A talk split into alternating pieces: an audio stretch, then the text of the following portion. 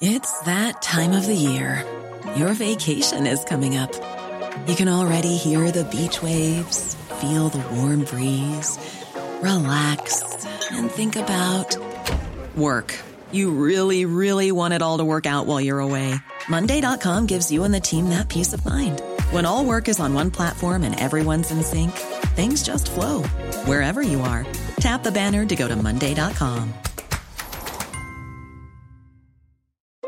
Since 2013, Bombas has donated over 100 million socks, underwear, and t shirts to those facing homelessness. If we counted those on air, this ad would last over 1,157 days. But if we counted the time it takes to make a donation possible, it would take just a few clicks. Because every time you make a purchase, Bombas donates an item to someone who needs it. Go to bombas.com slash ACAST and use code ACAST for 20% off your first purchase. That's bombas.com slash ACAST, code ACAST. Messieurs, le retour du 96.9. Le retour du 96.9. Les salles des nouvelles. Actualité, politique, entrevues, faits divers. Du junk et de la pourriture en masse. Tu veux du sale Tu veux du sale Elle veut du sale Tout le monde veut du sale, sale, sale. L'actualité décomplexée. Les salles des nouvelles.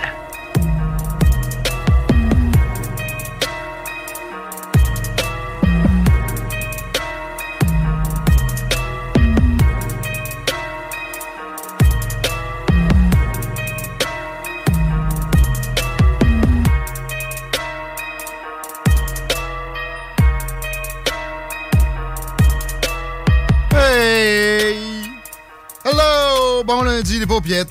Chico des Roses, considéré mexicain. C'est moi. Oh là, Hey, Guillaume peux-tu ici, à votre service pour deux heures et demie de hein? Je peux, je peux m'approprier une culture? Ben non, là, mais je Ben, sais ce que je fais. ouais. Je peux-tu m'approprier, genre, mettons, je peux-tu avoir des règles? Tu pourrais être une licorne. Ah, ouais, ouais, ouais. Je peux être dans ma semaine. On va te donner des. C'est gratis, les tampons. Je m'endure pas aujourd'hui, j'aurais besoin d'un sac magique. Il va pas dire ça, toi. C'est des. Elles s'endurent toutes! Oui? Quand, peu importe le, le moment du mois. C'est mes hormones. Ça doit être la ménopause. Si t'as de la misère à dire ça à la maison, en public, j'ai jamais vu quelqu'un se faire canceller encore pour avoir. Mais je pense qu'il y a personne qui a osé. De? Parler de saute d'humeur liée au. Oui, mais il me semble que c'était reconnu. Je veux dire, il y a, à cette période-ci donnée, en plus des douleurs, il y a les sautes d'humeur reliées aux hormones, non? On, on va, on va sortir de là. OK, pas, je pensais que c'était un, phénomène observable. mais- Deux heures et demie de philosophie d'usage de marde, mais pas comme ça. Information, actualité, géopolitique. Et là, baseball, man! Parce que je suis allé au Capital vendredi soir et ça a été le meilleur choix que j'ai fait. Cet été, à date, euh, ben, on est encore au printemps, mais peu importe. L'année, encore au complet. En, en termes de sortie, il n'y a rien qui bat ça de ce que j'ai pu faire. Je ne sais pas jusqu'à quand. Puis eff- effectivement que ça faisait longtemps que je n'étais pas allé au capital. Pandémie oblige, là, je pense qu'il avait été aussi comme itinérant un petit moment. Euh, et c'était parfaitement magique. J'ai rarement vu une soirée aussi dans un déroulement aussi exactement parfait. Euh, je n'ai jamais eu autant pour mon argent non plus d'une sortie. Tout coûte plus cher maintenant. Mais pas les capitales. Et euh, j'étais avec euh, les deux paupiettes. C'était vendredi soir. Adrien puis Jeanne avaient jamais vu une game de baseball. J'en ai eu des émotions, man. Ça a fini combien? Ben, ça s'est déroulé comment? hein? Je vais Ouais? t'en- Écoute, mais juste avant, le setup. Les autres, les deux paupiètes, ils ont eu leur meilleur moment à vie. j'ai quasiment envie de dire. là. Je sais pas pour ça. Là. Pas parler pour eux autres. Mais, tu sais, ma, ma fille avec son amie Anna, mon chum Nate, puis mon petit Adrien. Premièrement, facilité d'accès, pas de crainte qu'il se fasse frapper. Je me suis parqué direct dans le stationnement. Ça, j'avoue que j'ai été chanceux parce que ça se remplit de bonheur. Rentré en deux minutes. Deux minutes, j'étais en dedans. Puis une, un autre 30 secondes, j'étais assis à côté de mon chum Nate qui était là avant moi. Après ça, la vue, man, je me rappelais plus que c'était aussi étincelant l'appréciation de la ville de Québec que tu peux avoir une fois que tu es installé dans ton siège des capitales. Je me rappelle pas que c'est- c'était un background. T'sais, au prix du siège, j'irais juste m'asseoir là pour checker la vue. Mais en plus, t'as le, le sport, euh, tu sais, t'en as plein la vue côté sport. J'ai hâte d'y arriver, mais je vous tiens en haleine là-dessus parce que Vous en avez peut-être entendu parler, mais moi, je vais vous le décrire. Moi, je connais ça, la description du baseball. Un play-by-play de manche. C'est ça que tu nous fais. Je sais même pas c'est quoi. Non, OK, ouais. je vais me mettre des graines de tournesol dans la gueule. Voilà. Mais la bouffe, parlant de ça, incroyable.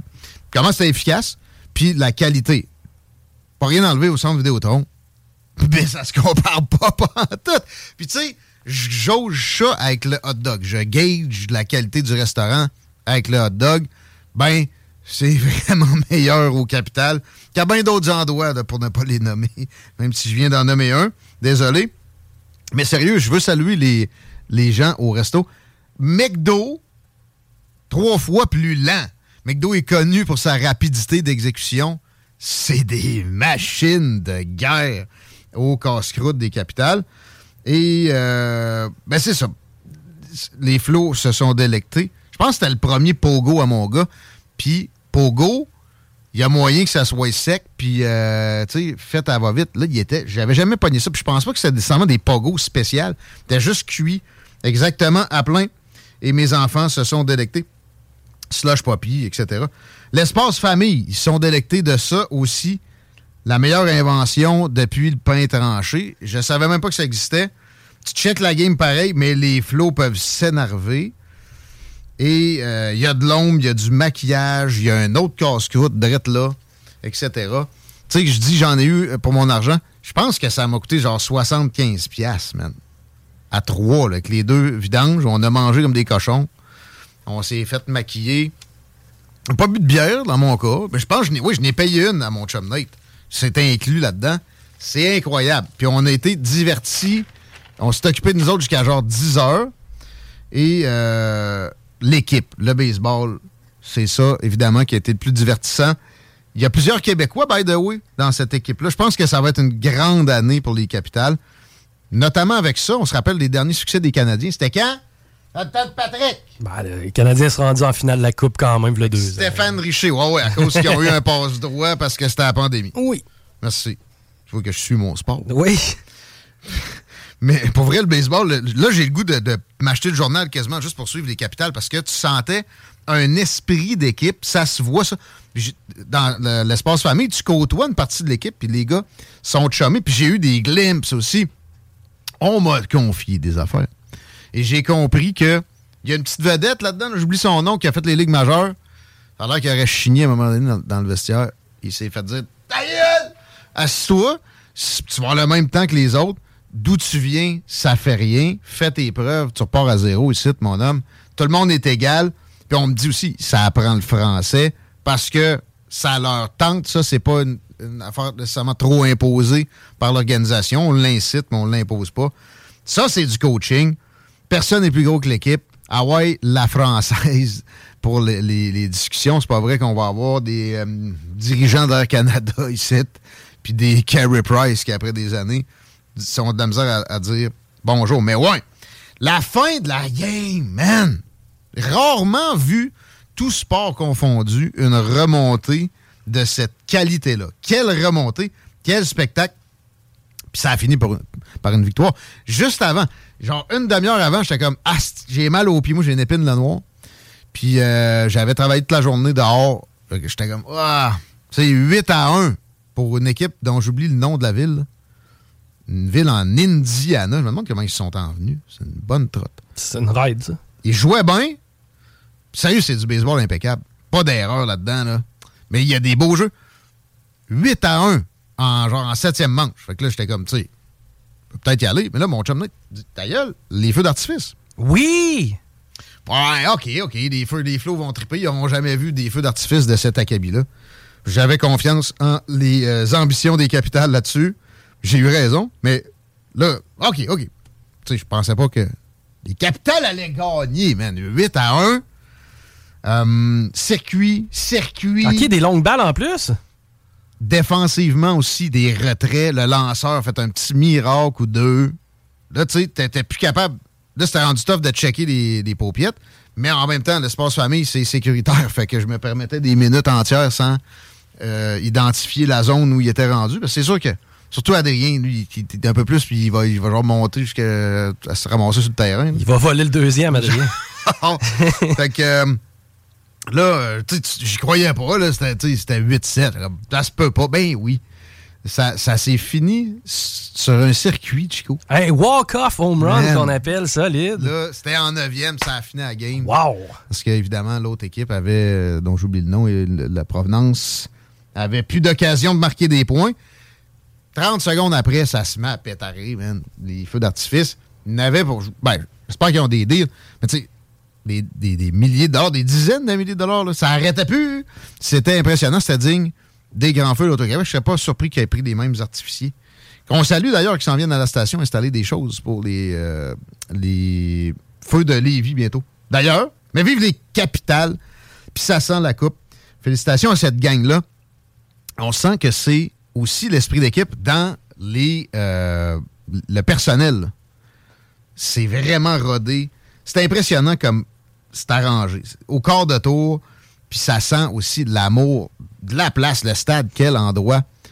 Euh, ça me fait penser à un mini Fenway Park. Ça a, de la magie en soi, puis ils en prennent soin, ils l'animent d'une façon qui mérite, je sais pas combien de minutes que je viens de passer là, mais ça me fait absolument plaisir. Vous devez aller au capital au moins quelques fois par été. C'est un devoir parce que il faut, faut, que vous preniez soin de vous autres, il faut que vous divertissiez, puis il faut que vous entreteniez cette institution-là qui est maintenant les capitales avec euh, ce, plaisir-là, puis ces, petits mini-investissements. Prochaine fois que j'y vais, par exemple, genre, avec toi, man, pas de paupiètes, terrasse, bière. Oui, oui, puis il y a juste l'odeur, l'ambiance. Tu parlais tantôt, c'est un vieux stade de balle. Tu vois les photos d'archives en te promenant. La visite vaut la peine. C'est capoté. Let's go, Caps. J'ai pas rencontré Capi. Peut-être bon parce que j'ai toujours de la misère à me retenir de battre les mascottes. ben, lui, il t'entendre. Ça fait longtemps que je n'ai pas fait. Puis, ou, Thomas qui était là tantôt. On a une mascotte à CGMD. On a-tu trouvé un nom? Euh, ouais, c'était pas, c'était pas Tom Pouce. Peut-être. Ou bien pas encore battu, ça. Still unbeaten. Let's go les Caps, allez-y, on, va s'y voir. On est partenaire avec la station, on est très fiers de ce partnership-là. Je, je l'étais avant, je le suis d'autant plus depuis que je me suis rappelé à quel point c'est capoté. Puis bon, évidemment, là, tu sais, pas sûr que ça va tout le temps être des games aussi enlevantes, mais ça reste. C'est du gros baseball. T'es tellement proche du terrain, t'es tellement dans hein? l'ambiance que, à quelque part, j'imagine que t'as senti l'énergie de la foule pousser le club. Aussi, absolument. Mais j'ai senti le club. Tu sais, je n'ai déjà écouté du baseball majeur. Moi, j'ai joué. Je connais ça. C'est pas loin. Vous diriez bien ce que vous voulez. Très proche de du baseball majeur. C'est à quelques petite différence. Après, là, les lancer à 90, 92 miles à l'heure. C'est calibre ligue majeur. Bien placé, direct dans le mid du catcher, entre autres, etc. Euh, pas d'erreur. J'ai pas vu une seule erreur. J'ai vu quelqu'un qui a pas réussi à échapper un, coup sûr roulant. Ouais, D'ailleurs, maintenant, il faut, faut, faut qu'il y ait des jeux. Il y en a eu. Là, pour vrai, c'est riche. C'est ça le mot qui me venait. Riche pour pas cher. Allez-y! Le site des capitales est votre ami, mais vous pouvez toujours acheter des billets sur place aussi. Ceci étant dit, let's go les hashtags après let's go les caps parce qu'il est déjà 15h20 minutes. Hashtag Biélorussie. Tendance Twitter depuis hier. Pour deux raisons, mon chico. Connais-tu Alexandre Loukachenko? Sympathique dictateur, genre? Gros bonhomme. Ben, pas dictateur, mais face de, de marotte. Euh, ouais, je pense qu'on peut dire ça sans trop se tromper. Il y a euh, peut-être un taux d'appui similaire à ce que Vladimir Poutine peut avoir chez lui, mais euh, ça demeure qu'il est là depuis les, années 90, le début des années 90. Et il y a des rumeurs là-dessus sur sa personne qui vont bon train. Il serait extrêmement malade et ce serait Poutine lui-même qui l'aurait empoisonné. C'est ça que ça fait quand tu empoisonnes du monde à la base. Après ça, tout le monde a peur de te serrer à la main. C'est vraiment le cas de Vladimir Poutine. Ils ont eu une rencontre tous les deux il y a quelques temps et tout de suite après, Lukashenko est hospitalisé direct à Moscou. S'il y avait la, crainte que c'est Moscou qui l'a empoisonné, probablement, qu'il n'irait pas nécessairement dans un hôpital de Moscou, mais on peut se dire que s'il avait, il s'était rebiffé un peu, OK, peut-être que son entourage aurait voulu l'envoyer dans un hôpital à Moscou pour que les choses se terminent en beauté. Euh, dans, dans une euh, désescalade euh, parfaite pour que ça paraisse pas trop. Mais cette rencontre-là est particulière parce que ça parlait d'armes nucléaires déployées carrément sur le sol de la Biélorussie. Et oui, c'est un, une espèce de don d'armes nucléaires. OK, le Canada, il y a déjà eu des équivalents avec les États-Unis et ça a fait énormément de, problèmes politiques. D'ailleurs, Pierre Elliott Trudeau a eu des grands malaises intellectuels avec ça à son arrivée. Papa, lui, lui, était capable d'en avoir, le fiston. On repassera. Lui, je pense que tu pourrais y installer n'importe quoi, genre au 24 Sussex, sur le toit, puis il, y aurait de la misère. Si c'est Joe Biden qui demande à dire quoi que ce soit, pour revenir à la Russie puis à la Biélorussie, euh, tu sais, c'est des déploiements où euh, on, parle de démocratisation des armes nucléaires, Chico. Puis de, aussi un, contrôle de la Biélorussie. Un petit État comme ça qui aurait du contrôle sur des armes nucléaires, c'est une première, ou en tout cas, une des premières mondiales récemment. Je vois pas d'équivalent, en tout cas. Et tout ça, puis le vieux KGB, ça sent le petit FSB, ça plingouille le SVR. Ça, c'est l'équivalent de leur CIA à eux. Le FSB, c'est plus comme le FBI. Ce serait surprenant parce que, pareil, parce que, que ce soit eux autres, parce que le gars a été très fidèle à Poutine au cours des dernières années. Il était là avant lui, il l'a accueilli à bras ouverts, toujours des, bonnes ententes, puis récemment, énormément d'aide pour l'opération militaire, comme eux autres disent, l'attaque sur l'Ukraine. On a pu euh, se servir de la Biélorussie presque euh, comme on voulait côté euh, commandement russe. Et il serait malade depuis un petit bout, peut-être. mais moi, ce que je veux soumettre à votre réflexion, c'est que il n'y a pas juste Vladimir Poutine qui peut empoisonner du monde. C'est possible que ce soit les Occidentaux qui aient fait une telle chose. Nous autres, on a déjà empoisonné du monde. Parlez-en à l'entourage de Fidel Castro, duquel je pense qu'on on avait. L'histoire de ces cigares, c'était peut-être des explosifs dedans. Euh, mais il y a, eu des tentatives d'empoisonnement. Ça n'a pas fonctionné, me direz-vous. Mais ça, c'est la pointe de l'iceberg. C'est ce qu'on sait. Nos services de renseignement, nos services secrets, leur principale qualité, c'est d'être secrets. Et je vous garantis que quand il y a eu des dirigeants qu'on ne souhaitait pas euh, voir en poste, pas le Canada, là. Canada, on fait partie des États-Unis. Arrêtez de vous voiler la face. On n'a pas notre propre défense. On a peu de souveraineté en termes de relations internationales. L'Occident, les États-Unis, on a empoisonné du monde. On a fait assassiner des, gens en montée en termes de popularité politique dans des zones où nos intérêts pouvaient être menacés par ces euh, montées-là.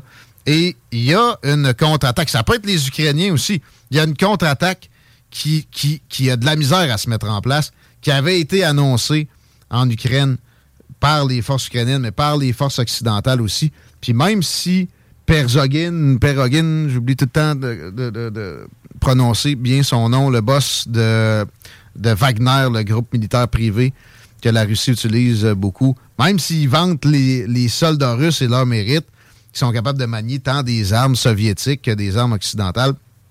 Ça va mal pour l'armée ukrainienne, ça va mal pour l'Ukraine en général, le pays, est détruit dans une grosse proportion. Et ils essayaient de se hyper ça, leur morale, avec une contre-offensive qui devrait avoir déjà porté des fruits. Ça fonctionne pas. On parle de F-16 et c'était quelque chose qu'on s'interdisait d'apporter dans, pour, justement pas trop générer d'escalade dans le conflit. Et là, c'est maintenant très présent. C'est pas pour rien, c'est parce que ça marche pas bien. Euh, et les Russes, eux autres, semblent reprendre du pic et il y a des contre-offensives. Alors, c'est le genre de, move plus désespéré qui peut être euh, qui peut être fait par quelqu'un qui euh, est dans cette situation-là, ou en tout cas une gang qui, qui, file pas de même dans une dans un conflit. C'est pas mieux quand c'est nous autres, hein? C'est pas mieux quand c'est quand c'est Zelensky, c'est pas Jésus, lui, détrompez-vous bien. Euh, c'est pas non plus Vladimir Poutine, nécessairement. Mais faites attention à pas faire de l'angélisme et c'est possible que euh, ce soit carrément l'Occident qui est empoisonné. Loukachenko, c'était ma petite réflexion en termes de, géopolitique pour le début de l'émission. On va s'arrêter déjà pour une première pause. On n'a pas le choix parce que j'ai hâte de parler à des gens qui sont plus constructifs que ce conflit-là Et les, la gang de Cocodome attend notre appel parce que je veux exposer à votre connaissance cette possibilité-là pour vos loisirs. Tenez-vous sur le qui-vive, restez là pas loin. Vous voulez entendre parler de Cocodome, ça va. Qui est là? 969. Il fera très chaud et vous n'êtes pas prêts. CJMD, l'alternative radio. Talk, rock, hip-hop.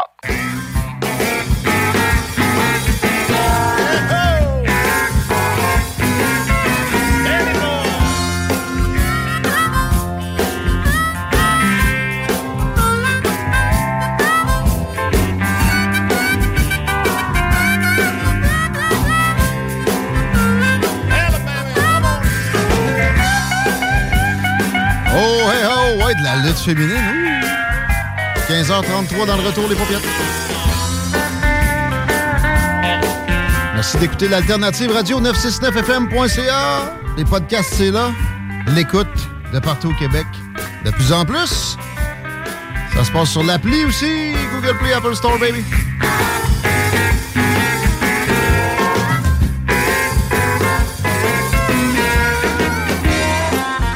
On a 18 un petit peu frisquet sur Lévis, mais ça va se corriger. Une espèce de canicule qu'on entrevoit, je vois. On aurait 27 degrés demain au Mercure, 31 mercredi, 33 jeudi, 24 vendredi. Peu de précipitations là-dedans. Est-ce que ça va dans la circulation?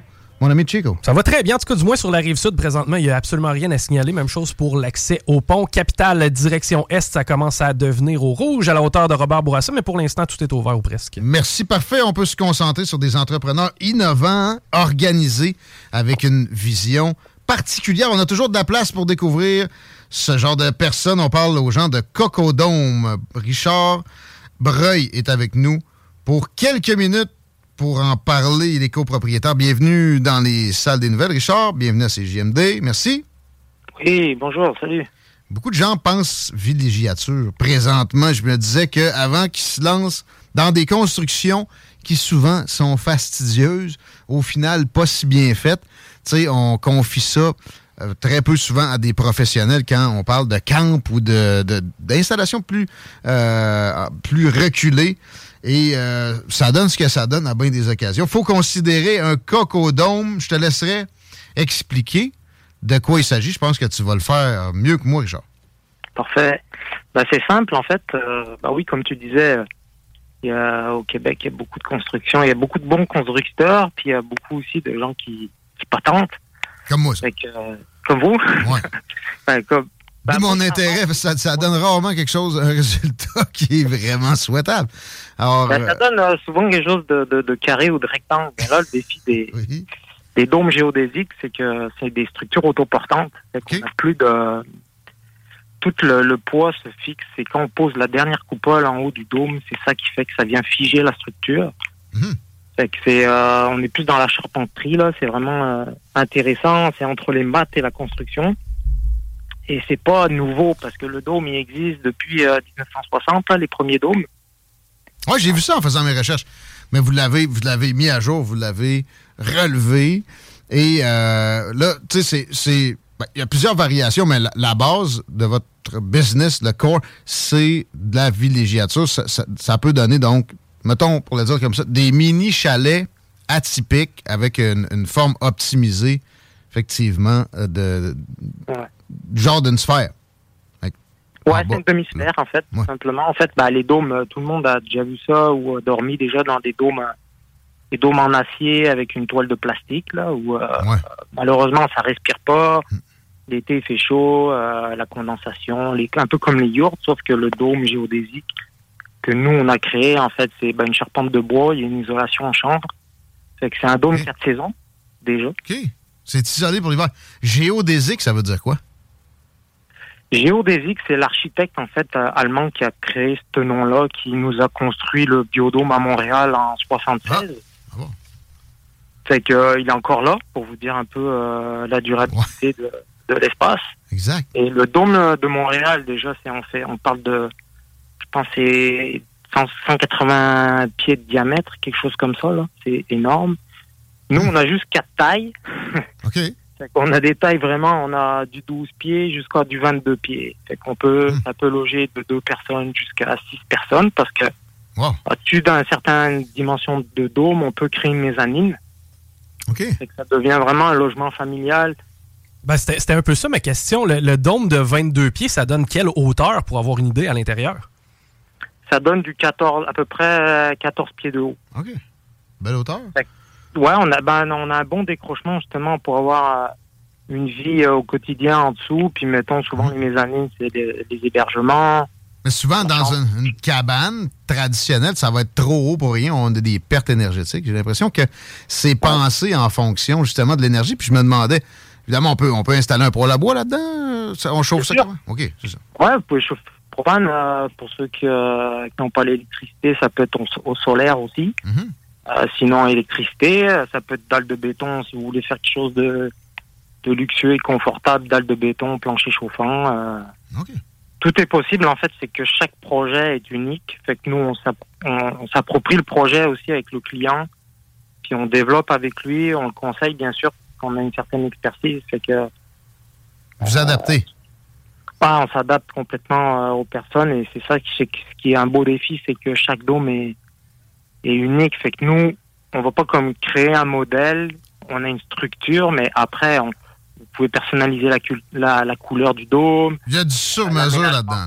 Euh, La couleur du dôme, euh, il y a d'autres particularités. On peut pas changer le- les grandeurs. Il y a trois grandeurs, mais le reste, beaucoup de choses sont possibles d'adapter. À part les couleurs, j'ai interrompu. Richard? Bah, bah, au niveau de- après, vous pouvez le surélever aussi, mettons, parce qu'il y a des gens euh, qui veulent vivre, qui veulent comme faire, euh, comme là, nous, on installe euh, quatre dômes, euh, on part demain, là, on part en Haute-Mauricie. Puis C'est un, un centre écréo-touristique. Eux, ils ont fait une plateforme de 8 pieds de haut. Fait que tout en bas, ils vont faire leur cuisine, et en haut, ça va être vraiment la chambre à coucher, ça va être le dôme. OK, là. Fait que c'est vraiment euh, chaque projet est unique en soi. Fait que c'est des super beaux défis. Puis euh, techniquement, tout est facile à réaliser parce que nous on préassemble les dômes, fait qu'ils sont préfabriqués. On, on livre ça, puis euh, on assemble ça en l'histoire de un dôme. euh, mettons un dôme de 22 pieds, il faut compter à peu près euh, 4 jours pour l'installer à 2-3 personnes. Ben, c'est quand même d'une Rien rapidité quoi, par rapport à une habitation. impressionnante. Ça va vite, effectivement. Que- que- que- Qu'en est-il des coûts? On m'a laissé comprendre que ça peut être avantageux. Pourtant, tu sais, moi, j'ai l'impression que c'est c'est du luxe. Euh, à quoi ça, ça peut, ça peut ressembler? Est-ce qu'on peut donner des prix directement selon les grandeurs? ou euh, que- Qu'est-ce que tu as à nous dire sur les- les, l'accessibilité à Cocodome? Ouais, à Cocodome, bah, vous avez déjà bah, vous avez les quatre formats, mais ce qu'on se rend compte, c'est que les gens qui demandent le format le plus standard, c'est mettons là on a sorti on a un 18 pieds, vous allez voir sur le site, mais on, on a standardisé à un 20 pieds parce qu'on perdait énormément de bois en fabriquant un 18 pieds. Fait qu'on a dit on veut rentabiliser au niveau de ce, de- enlever ce gaspillage là, fait que euh, on va tomber sur un 18 un 20 pieds qui va sortir à 40 45 44 000. Fait qu'on peut loger euh, deux à quatre personnes. euh, ça sert de salle de yoga. Il y, a, il y a plein de gens qui nous approchent pour plein de projets. Là. Puis après, on a le format le plus grand qu'on offre, là, c'est un 22. Mais vous voyez, en Haute-Mauricie, on installe un 28 pieds euh, mi-juillet, qui va être une salle de yoga, euh, lieu, de, lieu pour des événements. là. Fait qu'il y a moyen de moyenner pareil, dépendamment de nos, euh, nos ambitions. Puis est-ce que ça se fait de jouxter, par exemple? Ben, On se dit, on va prendre un petit, mais peut-être qu'on on en adjoindra un deuxième éventuellement. C'est envisageable, ça? Oui, bien sûr. Il y a des villages qui sont créés comme ça aux États-Unis, notamment en Floride, où il y a des développements de résidentiels. C'est pour ça qu'on a créé ça, parce qu'on nous, on est en Gaspésie, puis on a des problèmes d'hébergement. Bah, La crise du logement, elle fait partie du Québec en entier maintenant, là, mais euh, c'est que c'est ça peut être vraiment intéressant d'aller justement une pièce à vivre commune, puis euh, les chambres des enfants ou des ados, ou si vous avez vos parents qui revenaient vivre euh, sur votre terrain, il y a beaucoup de mettants, là, de gens qui réaccueillent leurs parents chez eux. Là. Exact. Tout est possible, c'est c'est vraiment du cas par cas. Des serres aussi, de plus en plus populaires. Je comprenais que ça peut être une bonne idée. Vous pouvez fournir des, du revêtement en verre ou en- c'est du plastique dans ce cas-là? Oui, c'est un, bah, pas un, c'est un polycarbonate. OK. Euh, aéré, fait qu'il y a un mur de, il y a un jour entre chaque euh, paroi pour que ce soit une serre quatre saisons. Parce que le problème des serres au Québec, c'est que souvent c'est du polyéthène. Et euh, nous, en Gaspésie, on peut pas cultiver l'hiver. Si vous êtes à Sherbrooke, avec un peu de chance, mais il y a quand même la neige et tout ça. Fait nous là, on c'est de la serre quatre saisons. moi, j'ai planté en, j'ai planté mi-mai, puis ça commence à pousser. C'est quoi les délais pour avoir accès à un, un cocodome présentement? J'imagine que vous avez beaucoup de commandes. Et peut-être que vous avez besoin de personnel aussi, on y reviendra, mais euh, si on, vous écrit maintenant, on peut s'attendre à recevoir ça, euh, à installer ça. Dans combien de temps? Dans l'été, c'est on, est là actuellement, on est jusqu'à on est Mais quand même pas si pire. Euh, il y a des projets pour 2024-2025 là. Déjà, ouais, c'est sûr. Mais cette année, donc, il y, a moyen de vous contacter et qu'on on obtienne on, a la possibilité de passer la nuit dans notre propre cocodome cette année si on vous contacte. Euh, vous préparez pour l'hiver, pour ceux qui vivent euh, veulent vivre dans, des petits logements aussi. On a beaucoup de gens qui nous approchent, qui vendent leur maison, puis qui veulent être plus dans du minimalisme. C'est ça, c'est pas juste une histoire de milieu rural. Vous en installez en ville carrément, et, de plus en plus. La tendance est, là aussi. Ouais. Ouais, puis les municipalités euh, commencent tranquillement à, s'ouvrir parce qu'ils n'ont pas le choix. Les gens ne euh, savent plus où aller. Premièrement, puis deuxièmement, tu sais, il y a, certaines ouvertures en urbanisme qui se font, notamment entre autres avec les, les, jardins devant la maison, etc. Ils se revengent de l'autre bord en serrant la vis au Airbnb puis à d'autres affaires. Le contrôle en général ne s'estompe pas, mais là-dessus, il y a moyen que ça, que ça s'améliore. Euh, euh, c'est un très bel apport que cette entreprise-là. Ça a seulement deux ans. Comment ça, a débuté euh, pour faire l'historique à la fin de l'entrevue, Richard? Ouais, ben moi c'est ben, moi j'étais pas mal un nomade, puis j'ai découvert ça il y a quelques années en Amérique du Sud, puis j'ai rencontré Gabriel en Gaspésie ben, il y a l'automne 21 en fait, puis ça a cliqué. On a, je voulais réaliser ce projet-là. J'avais de problème de logement ici. Fait que j'ai dit, OK, il faut partir ça. J'en ai parlé. Il a dit, il était très, euh, à la construction, mmh. manuel. Il, est, il vit off-grid. Fait que.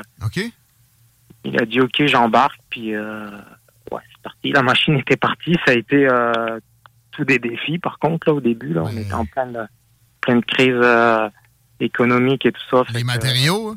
Hein? ouais, c'était l'enfer. C'est impressionnant d'avoir parti ça. C'est 2021, c'est une année où les projets, c'était ça, ça fléchissait. Là. vous autres, vous avez contré cette, cette réalité-là. Félicitations. Est-ce que vous cherchez des investisseurs, puis est-ce que vous cherchez des employés? On cherche euh, actuellement, on travaille pour développer à Québec, en fait, parce qu'on a beaucoup de demandes, euh, la Naudière, Estrie, euh, même Laurentier. Mhm. on veut sous-traiter en fait, on veut trouver un partenaire à Québec qui serait capable d'usiner les bâtons. OK. Carrément dans la région de Québec. Ouais. Idéalement, c'est bien, bien centré, effectivement.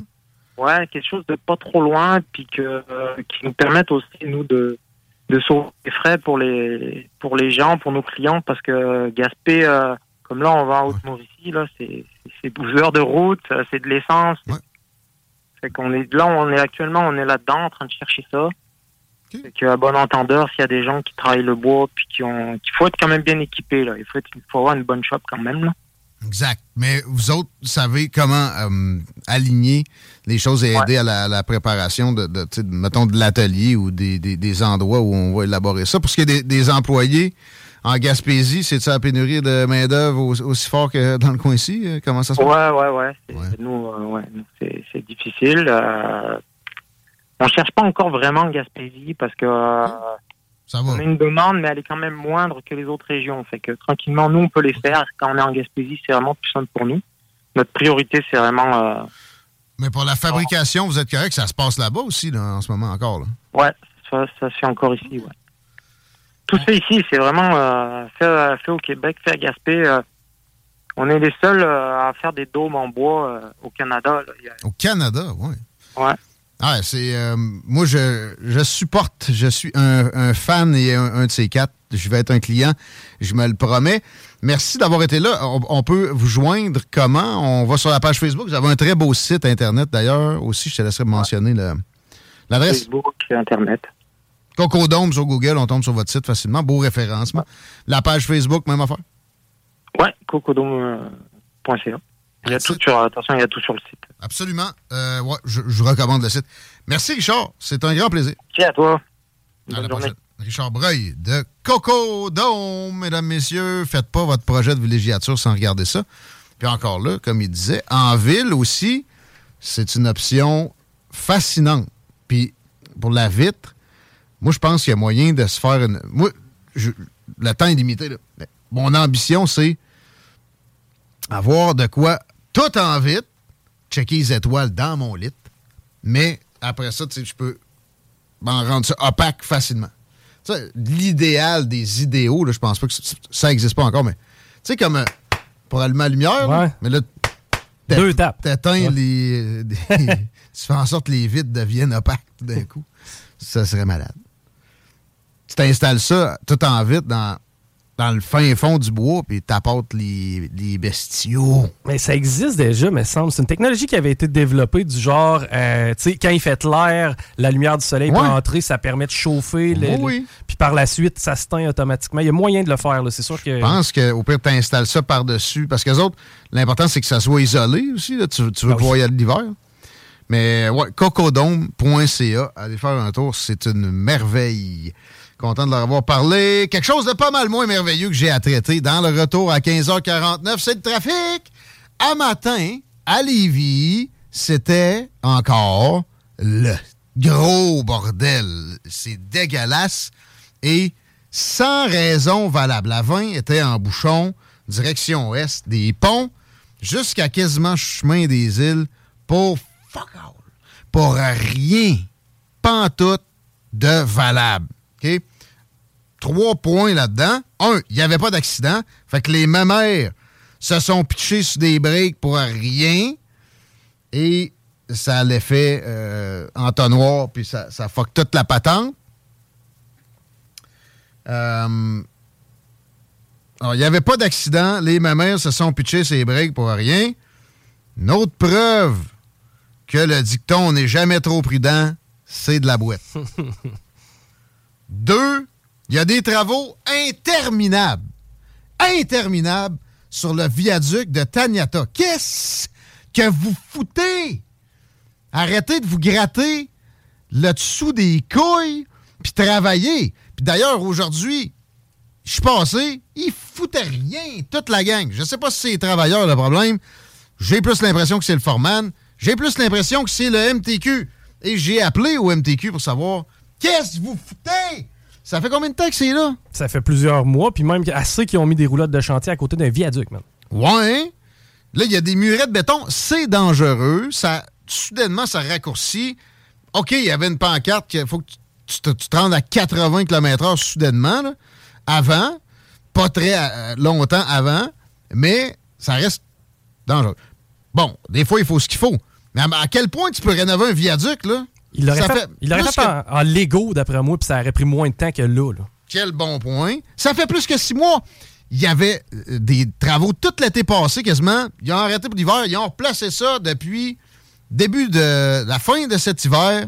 C'est interminable, c'est ridicule. Et on m'a dit, quand j'ai appelé, que c'était terminé. C'est terminé, monsieur. Hey, monsieur, le trafic de la rive sud au complet matin était dû à ça, en bonne partie. Les murets sont là. J'ai vu du monde pas travailler sur place. Arrêtez-moi ça. Bien sympathique, le gars du MTQ. C'est pas de sa faute. Il y a une porte-parole. J'y ai bien dit. Puis j'y ai dit que j'avais une montée de lait à faire là-dessus parce que c'est inacceptable. J'avoue que la communication de l'information, c'est le MTQ, l'opacité, l'opacité, le MTQ, ça va ensemble. Mais tu sais, il aurait pu le dire, là, il s'est ils ont dit c'est fini. Pas fini. C'est ridicule, ils savent même pas où ils sont rendus. Mais là, on a eu un retour parce que j'ai protesté. Et ah, ça s'enlève demain, ces entraves-là. Oh! Quel adon. Ben oui, c'est parce que j'ai appelé ou que c'est, là? J'espère que c'est pas ça, parce que sérieux, j'espère que vous vous dépêchez à, démembrer, démanteler des entraves de cet acabit-là qui crée du trafic. Il n'y avait pas d'accident à matin. Ça m'a pris 45 minutes de m'en venir. Comme Infoman a montré, c'est pas supposé, normalement, là, hey, c'est 17 euh, minutes. Guillaume, il était à 9h et quoi, 5 et 10 à peu près en plus? C'était pas dans le prime de l'heure de pointe. Mais qu'est-ce que vous n'avez pas compris dans le fait qu'il y a eu un, inversement de situation aussi? Que les heures de pointe Lévis-Québec, ça a changé un peu. Le matin, il y a du nord vers le sud, puis au retour, il y a du sud vers le nord, dans une proportion qui n'était pas ainsi auparavant. Réveillez-vous. Et ça m'amène à l'autre point l'élargissement de la 20, ça va-tu finir par aboutir, cette histoire-là, jusqu'à président Kennedy annoncé, je ne sais pas combien de fois. Ils ont posé lampadaire l'été passé et je comprends pas pourquoi c'est pas déjà en train de se faire. Peut-être la pénurie de main-d'œuvre, mais ça devrait être prioritaire parce que, vous le savez comme moi, c'est mauvais pour l'économie. Quand on perd de l'argent, on a moins à investir dans l'environnement. Puis quand on est arrêté en char, c'est nocif aussi pour les émissions de gaz à effet de serre. Il n'y a rien de positif à laisser le monde dans le trafic, outre peut-être souhaiter de façon indue du, euh, du contrôle gouvernemental qui va, qui va tanner les gens de leur indépendance de transport par véhicule puis qui va les pousser dans des cages à, à de transport. C'est assez, cette attitude-là. Dépêchez-vous, puis finissez ça. C'est déjà large comme possible. Tu mets de la garde-note puis tu paves, là. Je suis désolé, pas besoin d'être gnagneur. Dépêchez-vous, là. Vos ressources dans la région de Québec sont mal réparties. Je comprends que les ponts sont à rénover en permanence, mais ça n'a pas de sens que ça n'ait pas avancé plus vite que ça. Mais quelle ironie de voir le temps que ça prend pour faire les travaux d'élargissement ou, ben non, ceux du viaduc. En parallèle, on construit des condos, mon homme, des tours de 10 étages au centre-ville. C'est livré, c'est livré en un temps record. Merci. Et Là, je voulais savoir, c'est quoi l'échéancier? Ça va finir quand, ça? Ça a pris un retour d'appel. Ça a pris notre retour d'appel, finalement, à 14h50 pour qu'on se fasse répondre que en novembre, normalement, ça va être fini. C'est de juin à novembre. De juin à novembre, c'est plat. Prenez deux semaines, travaillez à la nuit, puis évitez du trafic, donc de la pollution. Qu'est-ce que qu'est-ce que cette histoire-là? de quatre mois pour élargir 2 km, 4 km d'autoroute bien plate. Pense à ça, man. Si on avait construit la Transcanadienne à ce rythme-là, on serait rendu en Alberta. Ben, en passant à la Transcanadienne, en Ontario, il y avait des places que c'est pas une autoroute. Euh, on a bien de la misère. On a bien de la misère à se doter d'infrastructures qui a de l'allure dans des, des délais raisonnables. Puis d'ailleurs, ça prend un élargissement, trois voies, direction ouest à partir de Président Kennedy jusqu'au pont combien de fois ça bloque à l'heure du retour, alors que supposément l'heure de, pointe est inversement de nord vers le sud. Et la réponse que j'ai eue là-dessus, c'est il n'y en a pas de plan. Non! On a élargi d'un bord, mais de l'autre, non. C'est probablement parce qu'il y a des mindés religieux, que si leur peinture de quoi vert, c'est comme mettre une croix pour un croisé en 1180 quelque chose, là. Puis la demande induite, comme si le monde s'achetait des chars dès qu'il y a une voie de plus qui s'ajoute sur une autoroute. On n'est pas Houston avec une 16e voie d'autoroute. On a des, investissements capotés dans le transport en commun. C'est pas ça le problème. L'autoroute du frein serait bouchée tous les matins si ça fonctionnait comme ça.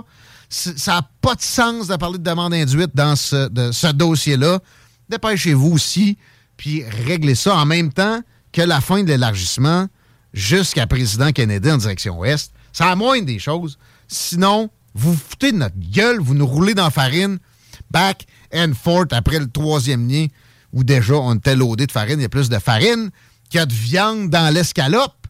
Ça va faire! La bonne nouvelle, au moins, c'est qu'avec le temps qu'on prend, on s'assure de garder ça à long terme. on n'aura pas besoin d'y retoucher. Sûrement, hein? c'est la qualité. Eh oui, pour vrai, la seule autoroute qu'on a faite, qualité, durabilité, c'est l'autoroute du Parc des Laurentides. As-tu vu le nombre de fois qu'ils l'ont annoncé, toi? On le sait, c'est quoi la recette, hein? C'est juste la mafia n'aime pas ça. Mafia n'aime pas ça? Moins de terre contaminée à gérer, moins d'asphalte, etc. Ça, je, n'exagère que dalle. La commission Charbonneau, c'est à la pointe de l'iceberg. Et ce que vous vivez présentement, en retard, puis à passer du, temps que vous pourriez être productif pour la société dans votre char, à écouter de la petite radio, c'est en raison, en partie, de, du pizzo. C'est pas des jokes. C'est pas 100% ça, évidemment. Mais l'asphalte, ça demeure qu'il y a des compagnies de genre-là affiliées ce, genre de monde-là qui a du contrôle à bien trop grande échelle encore. Puis jusqu'à Lévis, ben oui, au MTQ. Parlez-en à Robert Poetti qui a commencé le moindrement à fouiller. puis qui s'est fait tuer sa carrière politique. Bon, oui, il avait tabletté la haute fonctionnaire responsable, mais ils viennent de la remettre à santé, toi, chose. Dominique Savoie, salutations. C'est un équivalent, probablement, qui a pris sa place, quelqu'un avec le même genre d'affinité de, puis de préoccupation. On s'arrête. On parle au boss de la Fédération canadienne des contribuables. Désolé, Nick, d'être en retard d'avance, mais je pense que tu auras peut-être apprécié mon propos. Vous écoutez les salles des nouvelles. 969fm.ca, bitches. CJMD 96.9. Téléchargez l'application. Sous l'onglet Mon quartier en ligne. Le retour du 96.9. Les salles des nouvelles. Festival du Caribou, c'est ce week-end. C'est la toute première édition du Caribou Festif à l'Arena de la Quai Chemin et tu veux surtout pas manquer ça. On ouvre les festivités vendredi avec la soirée Country dès 19h avec le groupe hommage Appaloosa Country Band. Samedi dès 14h, pique-nique festif dans le stationnement de l'Arena. Artisans locaux sur place et animation. L'accès au site est gratuit. Pour l'après-midi à 20h, on se met en mode rock avec le spectacle de nul autre que Groovy Hardwork. En première partie, c'est euh, Evan Noise qui va euh, ouvrir ça. C'est rare, ça, des shows de Groovy Old Rock. Effectivement, des Ça vaut la peine de monter à le chemin. Ça se fait tout seul en passant. C'est à côté, le paysage est toujours sympathique. Euh, c'est quoi, 45 euh, minutes.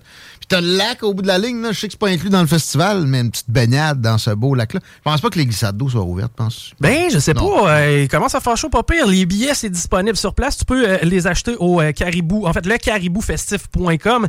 Et si tu nous textes ton nom complet là, là 418-903-5969. On veut ton nom complet. On met ça dans le chapeau. Tu cours la chance de gagner ta paire de billets pour le spectacle rock du samedi soir. En l'occurrence, Groovy Hardwork et euh, Festival du Caribou. Ça se passe à La Quête Chemin. C'est ce week-end. Rate pas ta chance. Tu veux des tickets. Tu nous textes ton nom complet. 418-903-5969. Par ma gang, on fait tirer ça. Ça pogne en salle les événements en dehors de la région. On en annonce régulièrement et je suis bien confiant qu'on va avoir une belle panoplie de gagnants potentiels, mais on a juste un Nicolas Gagnon de la Fédération canadienne des contribuables. Puis on va en profiter. Salut mon ami, comment ça va? Euh, vous autres? Ça va bien. On parle de réglementation de carburant propre ou pas assez propre aux yeux de, de gens pour qui quelque carburant que ce soit est toujours de trop, entre autres. En commençant, la chronique, Nicolas, de quoi il s'agit? Oui, ben essentiellement, tout le monde le sait, au Canada, on paye une taxe sur le carbone, ou du moins euh, à peu près toutes les provinces sont soit soumises à leur propre euh, tarif sur le carbone, comme c'est le cas au Québec, ou sinon c'est la taxe carbone fédérale. Euh, mais là, on a appris, en fait, ça fait, ça fait au-dessus d'un an qu'on en entend parler, mais ça va se concrétiser sous peu. Il y a cette réglementation sur les carburants propres qui est imaginée par le gouvernement Trudeau depuis quelque temps, puis qui va entrer en vigueur à partir du 1er juillet 2023. Essentiellement, cette réglementation-là, pour faire simple, elle vise à réduire l'intensité du carbone de l'essence et du diesel qui est produit et qui est vendu au Canada. Euh, donc, jusque-là, l'intention est très simple et on va viser les raffineries, les producteurs de, de, carburant essentiellement, puis on va leur dire de modifier leur mode de production et de suivre des nouveaux protocoles quant à leurs émissions. Ah, si jamais leurs émissions vont trop, sont trop élevées, ben là, euh, ils vont devoir payer plus cher ou ils vont devoir euh, ajuster en fait leur production en conséquence. Pendant la, la, fabrication, si la production de CO2, mettons, est trop élevée, c'est là qu'ils vont avoir des problèmes ou c'est à la, à la combustion du carburant qu'ils vendent, il faut que ça, ça, soit descendu? Ou les deux? Ben, ben pour l'instant, ils sont tenus responsables en fait des émissions au point de vue global. Donc, essentiellement, c'est vraiment au niveau de la production que que ça que, l'impact va avoir lieu. C'est là en fait que le coût est, est calculé, mais Jusqu'à maintenant, on n'avait pas vraiment d'idée de combien ça allait coûter essentiellement à l'économie canadienne, à savoir s'il allait avoir un coût. Et on faisait répéter à répétition par le ministre de l'Environnement, M. Steven Guilbeault, que ben non, il n'y a pas de problème. C'est comme la taxe carbone fédérale, ça va être à, coût zéro. Coût nul, le fameux coût nul. Oui, le fameux coût nul, ce qui, a, été prouvé comme étant une belle arnaque, là, ça a été démontré. Toujours. Euh, Impossible, ça. Exactement, une taxe, ça ne peut pas être à coût nul. Mais euh, d'une manière ou d'une autre, le, problème avec, cette fameuse nouvelle réglementation-là, c'est qu'elle elle agit comme une taxe sans en être une directement. Et c'est pour ça que je dis que, euh, en fait, c'est une taxe, c'est une forme de taxe, mais à laquelle euh, aucun Québécois même va pouvoir se soustraire parce que elle est insidieuse, elle est refilée directement aux raffineurs. Et nous, au Québec, il faut comprendre que on est pas mal soumis aux impératifs des raffineries étrangères ou du reste du Canada et des États-Unis parce que ben on, on, on, on peut pas des nôtres au Québec, mais veut, veut pas, c'est quand même tout sur les mêmes réglementations. Mm-hmm. Et euh, veut, veut pas, on n'a pas d'impact directement sur euh, comment est-ce que le pétrole est produit euh, et traité en Alberta directement. Donc on doit mm -hmm. avec le prix. Et essentiellement, on a le directeur parlementaire du budget qui a saisi ce, ce, l'ensemble de cette réglementation-là, puis qui l'a analysé en détail et on est bien à la conclusion que ça vient avec un coût qui est carrément régressif. Et ça, c'est particulier. Ça veut dire que le coût est plus important, le coût de la réglementation est plus important pour les personnes à faible revenu qu'à fort revenu. Euh, Mais ça, juste t'interrompre une seconde. Dans le domaine de l'énergie, c'est toujours le cas. Les, euh, les sorties de la pauvreté qui ont été extrêmement impressionnantes dans le monde au cours des dernières décennies, sont euh, attribuables en bonne partie à de l'énergie accessible et à bon marché et en rendant ça plus cher, en complexifiant toujours les processus pour les fournisseurs, on fait du tort à ceux qui allaient se mettre à émerger de la pauvreté extrême. Il y a moins de pauvreté extrême ici, mais on a encore euh, une, partie de la société qui, euh, qui tire de la patte et qui a de grandes difficultés et d'augmenter de, les coûts de l'énergie, c'est garanti que ça les affecte en premier. Mais je te laisse expliquer comment ça se produit. E, e, exactement. Puis il faut dire qu'au Québec, on est moins impacté sur le coût parce que l'électricité, on le sait, elle vient en, très bonne partie de l'hydroélectricité comme telle. Donc, on, a de l'énergie propre qui fait, en sorte qu'on a peu de, de, de calculs de carbone qui nous impactent à ce niveau-là. Mais il faut comprendre quand même qu'on a tout l'ensemble de la de, en fait plusieurs infrastructures et industries dans notre économie qui sont encore dépendantes et qui fonctionnent grâce à, ces hydrocarbures-là. Mhm. Il faut aussi quand même considérer que ce coût-là va, va, être filé inévitablement euh, à la pompe. Et au, juste pour donner une idée au niveau des coûts que ça va en, en, euh, comment dire, engager, pour, pour la plupart des gens exactement. Au Québec, ça représente environ 0,39% de notre revenu disponible. Donc, c'est, ça va représenter d'ici 2030 436 dollars de par ménage qu'on va payer de plus par année à mhm. cause de cette réglementation-là. Et il faut comprendre que le coût, lui, n'est pas refilé à travers les coûts de l'énergie directement, c'est-à-dire pas avec au niveau de, de notre facture d'eau, mais directement soit la station de service. Ouais. Ça va représenter 3,9 cents de plus par litre d'essence d'ici euh, 2030. Et euh, parce qu'il faut comprendre que c'est un coût qui est progressif, euh, progressif pardon, et qui va arriver au cours des prochaines années jusqu'en 2030 et qui va rester fixe et continuer à s'échelonner à long terme. Jusqu'à la prochaine taxe, là, fixe, mais ouais, ok, ouais, Ben ouais, e, exactement. C'est comme une taxe progressive en attendant la prochaine taxe. Mais d'une manière ou d'une autre, euh, c'est quand même particulier parce qu'on n'a pas encore vraiment une idée fixe à savoir si la taxe sur le carbone fonctionne réellement. Parce que euh, l'idée de, de, mettre une, une, tarification sur le carbone, ça rejoint des gens de peu près tout le monde sur le spectrum. Il y a des gens tant à droite qu'à gauche qui peuvent être en faveur de ça, que ce soit un, un, marché ou une taxe sur le carbone comme tel. Mais au final, est-ce qu'on peut dire que la taxe sur le carbone, elle, elle a un impact sur les émissions? C'est pas encore fondé. Ah, arrête, t'es anti-science. Les taxes, il y a une équation, là. C'est bien connu. Taxe euh, plus MC2 égale euh, propreté au carré. Voyons ben, C'est ça, mais ben, la province qui en a payé le plus de taxes sur le carbone, qui paye les plus hauts, les plus forts prix, ben c'est la Colombie-Britannique, c'est la province qui a vu le plus ses émissions augmenter, puis en contrepartie, celle qui payait le moins cher, c'est la Nouvelle-Écosse c'est la province qui a vu le moins ses émissions. En fait, qui a vu le plus ses émissions se réduire au cours des dix dernières années. Euh, comme ça, il n'existe absolument pas de corrélation. ah, écoute, les corrélations, faut. Je l'ai ça, je l'ai dit souvent, c'est vrai.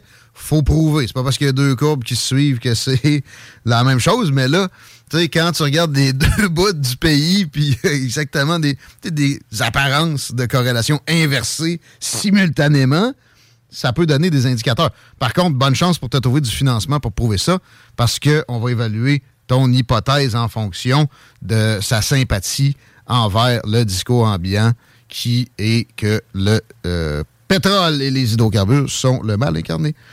Euh, ben, d'une manière ou d'une autre, pour y revenir, euh, simplement pour dire qu'on va être impacté, mais justement, nous, c'est dû à notre dépendance aux hydrocarbures des autres, autant pour le transport que pour nos, nos, nos, nos, industries comme telles.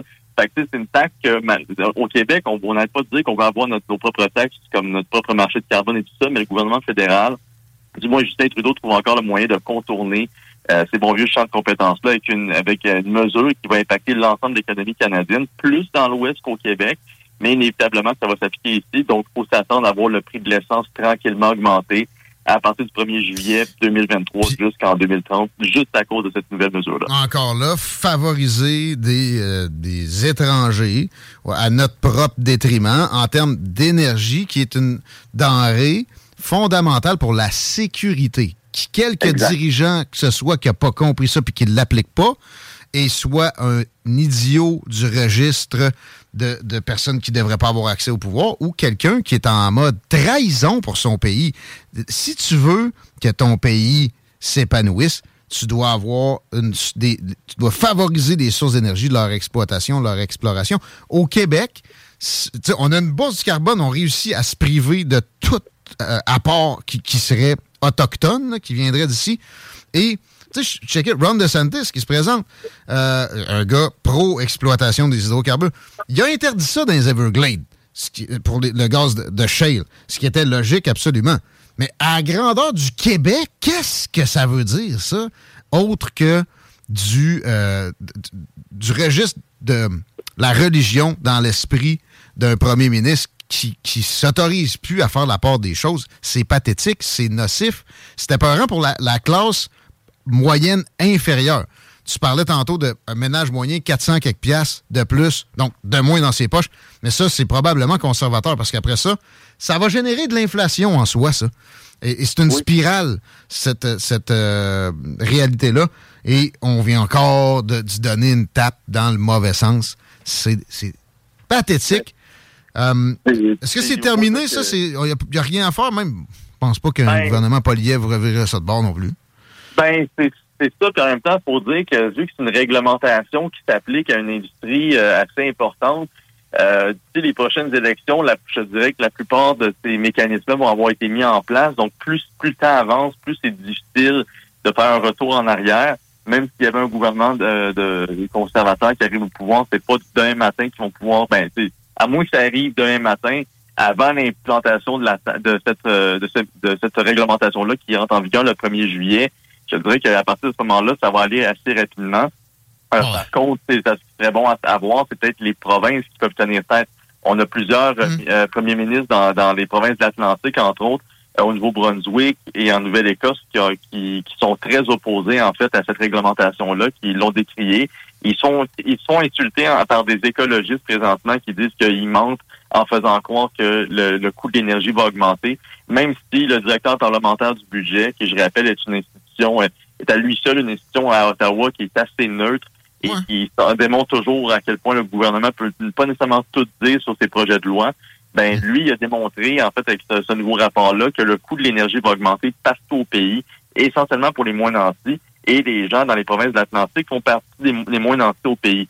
Donc, il y a vraiment un, un mouvement qui se lance tranquillement parmi les premiers ministres de l'Atlantique, mais à savoir si ça va mener à quelque chose au niveau pan-national. Hmm. On se croise les doigts, mais comme tu l'as mentionné avec François Legault, qui est au Québec, est très fier d'avoir banni le développement des hydrocarbures, euh, puis euh, qui, qui, veut en fait miser sur une économie très, très verte, là, au point où est-ce que de la décarbonisation, là, c'est décarbonation, peu importe comment on appelle ça, c'est carrément son son, euh, sa, pièce maîtresse de son de son leg politique. Signalement de euh, vertu en vue de conquérir la fameuse île au génie éventuellement. Euh, moi, j'ai rien contre. mettons, quand ils ont enlevé le plomb dans l'essence, c'était une maudite bonne affaire. J'ai rien contre qu'on revoie la fabrication de notre, notre carburant, mettons, le plus utilisé, l'essence raffinée. Mais c'est le rapport coût-bénéfice. Puis on l'a fait souvent, puis aussi il y a eu des réglementations d'imposer énormément aux constructeurs de véhicules qui ont fait en sorte que ça, ça a diminué au fil du temps. Ce qu'on ce amène là, ça va être plutôt infini, infini décimal. Peut-être pas infini décimal, mais réduit comme réduction. C'est pas euh, significatif nécessairement. C'est pas, pas énorme. exact. Prochain sujet, mon ami, on parle encore de la gouverneure générale. Sa garde-robe cette fois-ci. Ben, garde-robe et salaire. Pour dire que, sérieusement, là, je, commence à me dire que je sais où je vais mes jours, c'est à Rideau Hall, parce que hmm. vraiment, on, y paye vraiment tous les privilèges que possible. Au printemps dernier, on parlait de son fameux voyage qui a coûté pour loin de 100 000 aux contribuables, un voyage qu'elle a fait au Moyen-Orient. Euh, puis, ben, hmm. a coûté pas loin de 1,3 million aux contribuables, dont 100 000 en nourriture d'avion. On avait aussi parlé de on avait parlé à plusieurs reprises de, ces différents privilèges comme la pension à vie auquel les gouverneurs généraux ont droit, là, qui est 150 000 par, par année à vie. Euh, peu importe le nombre d'années mmh. en fonction, et ce, jusqu'à six mois après leur décès. On salue euh, Julie Payette. Oui, Julie Payette aussi. Les gens qu'elle ostracise peut-être maintenant parce qu'elle peut s'engager des assistants encore, même si elle n'est plus à Rideau Hall. Parenthèse fermée. Euh, puis les forcer à apprendre les différentes planètes du système solaire. elle peut le faire à sa guise, mais il y a une chose que les gens savent peut-être pas, c'est qu'au cours des deux dernières années, par contre, euh, le salaire de, la gouverneure générale, lui, il n'a pas du tout ralenti. Depuis que Mme Mary Stemin est en poste, euh, que le salaire, son salaire était de 328 000 en 2021, puis des, demandes d'accès à l'information que la FCC a soumises au bureau du conseil privé nous a révélé que son salaire était maintenant de 351 600, hmm. donc une belle augmentation de 23 000 en deux ans.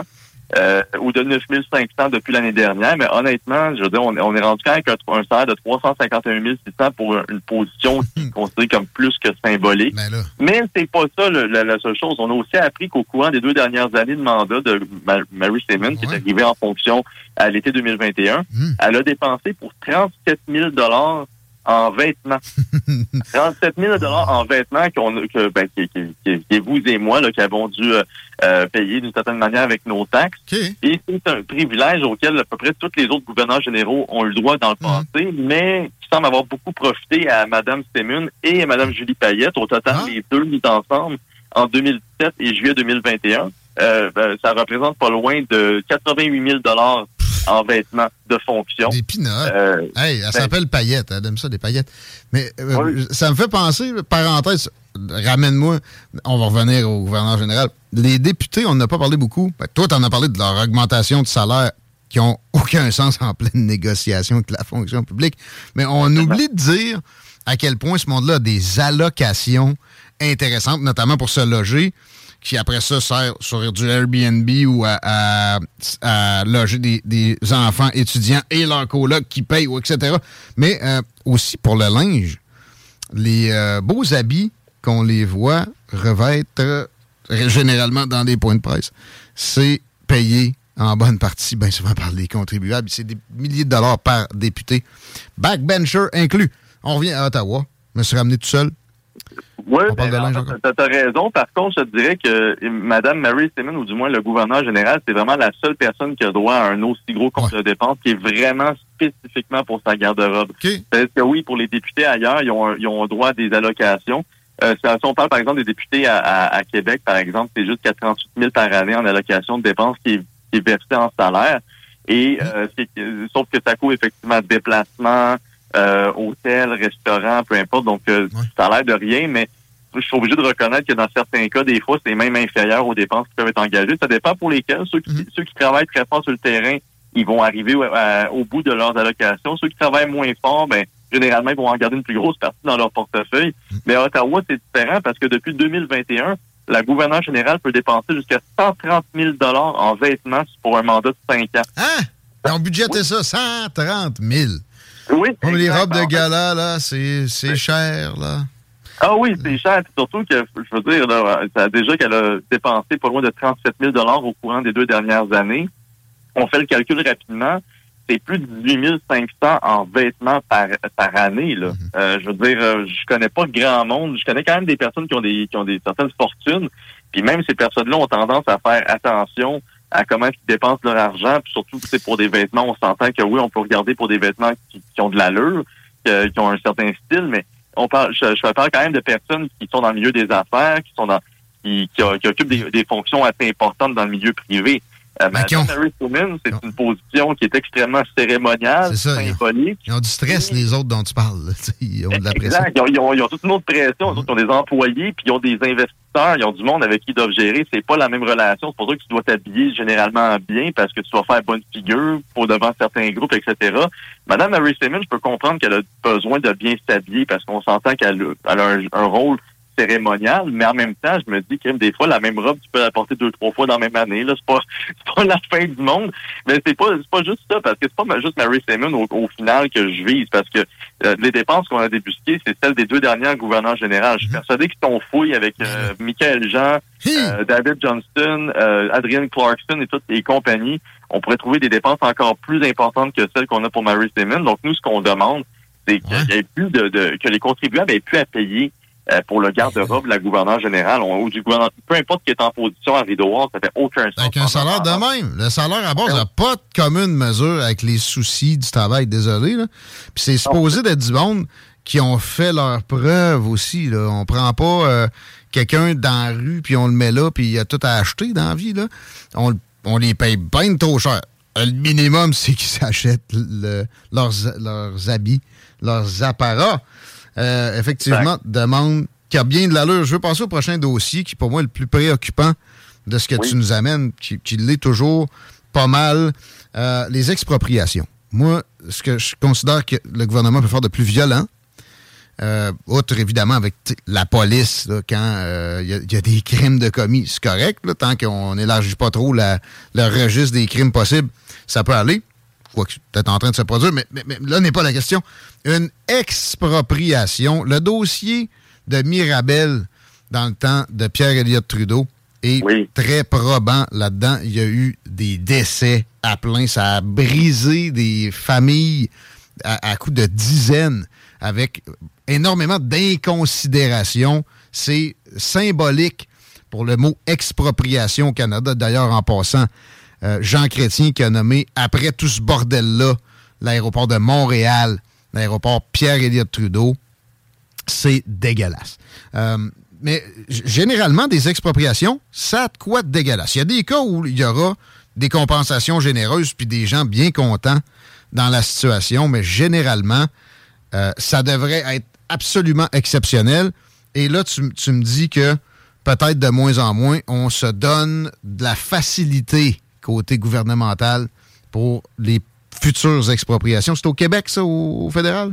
Ah, c'est carrément au Québec, en, fait. Puis c'est drôle parce que tu, fais référence effectivement à 1973, qui est, qui est l'année où est-ce que le gouvernement avait euh, justement adopté la loi sur l'expropriation, ah. euh, qui avait mené à l'expropriation de 12 000 Québécois à Saint-Scolastique pour la, justement la construction de l'aéroport de Mirabel. Mm. Euh, puis oui, aujourd'hui, on sait à quel point l'aéroport de Mirabel est extrêmement utilisé pour les voyages commerciaux. Puis le pire, c'est que j'ai habité pas loin de là, puis c'est effectivement dommage de voir que c'est ce drame-là bel et bien eu. Je veux dire, a bien eu lieu, puis pour rien, effectivement. Et comme tu l'as dit, oui, euh, exproprier, c'est une des choses les plus qu'on peut considérer comme les plus violentes qu'un gouvernement peut faire dans la mesure où est-ce que tu n'as pas vraiment de moyens autrement mhm. que d'accepter le chèque qu'ils vont te donner. Sauf que au final, jusqu'à il n'y a pas si longtemps, ou du moins jusqu'à jusqu'à tout récemment, euh, le, le, gouvernement devait s'arranger pour donner une compensation aux gens qui étaient expropriés en fonction du potentiel de leur de leur propriété. C'est-à-dire, c'était pas établi en fonction de la valeur marchande, mais bel et bien en fonction de, du potentiel. C'est-à-dire, si je, si je possède un terrain euh, qui euh, d'une certaine, certaine grandeur qui me permettrait, par exemple, de construire une auberge ou qui me permettrait d'avoir, je sais pas, un terrain de golf, je, te donne une, une, variété de dimensions. Au final, c'est euh, la compensation venait en fonction du potentiel et non en fonction de juste l'évaluation qui était faite. Ah et c'est là qu'il va y avoir un changement, en fait. C'est que je, euh, euh, le, le, le, gouvernement va, vient déposer le projet de loi 22 qui a été chaudement applaudi par l'UMQ qui va faciliter l'expropriation et surtout qui va accélérer les, processus parce que pour l'instant, il y a un flou juridique qui est basé justement sur l'évaluation du potentiel de la propriété qui fait en sorte que la plupart des propriétaires qui sont expropriés reçoivent généralement une meilleure compensation que euh, ce qui est évalué au ah niveau de l'évaluation municipale. S'ils vendaient le, marché actuel, parce que ça prend en compte le fait qu'il aurait peut-être attendu, puis euh, il aurait peut-être pu bénéficier de une chance éventuelle dans un horizon raisonnable de temporel, tu sais. J'espère en, même temps, c'est vu que la personne qui est expropriée n'a pas vraiment son mot à dire dans le processus d'expropriation, mmh. ben d'avoir un meilleur montant, c'est comme une compensation supplémentaire pour dire ben gars, on t'exproprie, t'as pas le choix d'accepter. mais voilà un montant de plus pour que tu te la fasses. C'est quasiment ça. Ben, mais la valeur sentimentale, c'est une valeur pareille aussi. Oui. Euh, bien souvent, ça n'a pas été assez généreux, même avec cette cette obligation-là des gouvernements, là, ça sauterait. Ah! Mais le problème, c'est ça, c'est que là, la loi 22 va faire en sorte que c'est la loi, c'est la valeur marchande qui va être reconnue, ah, ah, qui va faciliter l'expropriation. Mais tu d'un côté, l'argument qui est donné par l'UMQ et par le gouvernement du Québec, c'est que ça va réduire les coûts des municipalités pour l'expropriation parce que ça va coûter moins cher pour euh, compenser les gens expropriés. Ils vont juste gaspiller euh, plus après. Sauf, sauf que l'affaire, c'est que dans le fond, cette compensation-là est transférée euh, d'une certaine manière sur le dos des propriétaires qui vont recevoir moins. Et c'est quand même assez risqué parce que si vous recevez moins que la si vous recevez juste la valeur marchande dans un contexte où est-ce qu'on sait avec l'immobilier présentement, c'est pas nécessairement facile de se reloger, ça peut vous mettre dans une, situation assez désavantageuse sur le marché. Et ça se trouve que ce projet de loi 22-là est poussé à un moment où est-ce qu'on s'attend à bientôt entendre parler de la construction officielle du tramway de Québec. Ben où est-ce qu'on commence déjà à avoir l'envoi de certaines notices d'expropriation. Et ben, il faut, s'attendre à ce que cette pratique-là soit possiblement utilisée pour autre chose à long terme, c'est-à-dire la possibilité de construction de, de barrages supplémentaires pour Hydro-Québec. Mm-hmm. Euh, tout ça va, être à prendre en considération pour les futures années. Euh, donc, ça pour dire que c'est quand même assez euh, comment dire, c'est une corde raide parce qu'on comprend l'argument du gouvernement. On veut que le gouvernement du Québec sauve de l'argent avec peu importe la gestion administrative comme telle, si ils peuvent sauver de l'argent sur l'expropriation, tant mieux mais il ne faut pas non plus que ce soit les propriétaires qui soient désavantagés. Et oui, ah. le droit à la propriété va être encore plus euh, réduit de, par cette nouvelle loi-là. C'est un droit à se loger. Alors, ah, quand ça tente au gouvernement. Puis moi, la seule façon que le gouvernement, je veux qu'il sauve de l'argent, c'est en faisant de l'introspection puis du ménage dans son gras. Le reste, quand ça va dans la poche des citoyens, non. Puis, tu sais, c'est encore un pas vers beaucoup plus de gouvernement, du contrôle étatique outrancier, puis moins de liberté, moins de marge de manœuvre pour le citoyen moyen. C'est tout. Ils s'expandent, ils s'étendent, les tentacules viennent chatouiller jusqu'à des parties intimes, on le dire. De même, je t'implique pas dans mon propos, Nicolas Gagnon. Merci d'être là. Fédération canadienne des contribuables, on peut contribuer aussi pour ce beau travail-là. Le site, on tombe tout de suite dessus quand on Google la chose? When you're ready to pop the question, the last thing you want to do is second guess the ring. At Bluenile.com, you can design a one-of-a-kind ring with the ease and convenience of shopping online. Choose your diamond and setting. When you find the one, you'll get it delivered right to your door. Go to Bluenile.com and use promo code LISTEN to get $50 off your purchase of $500 or more. That's code LISTEN at Bluenile.com for $50 off your purchase. Bluenile.com code LISTEN. Want to teach your kids financial literacy, but not sure where to start? Greenlight can help.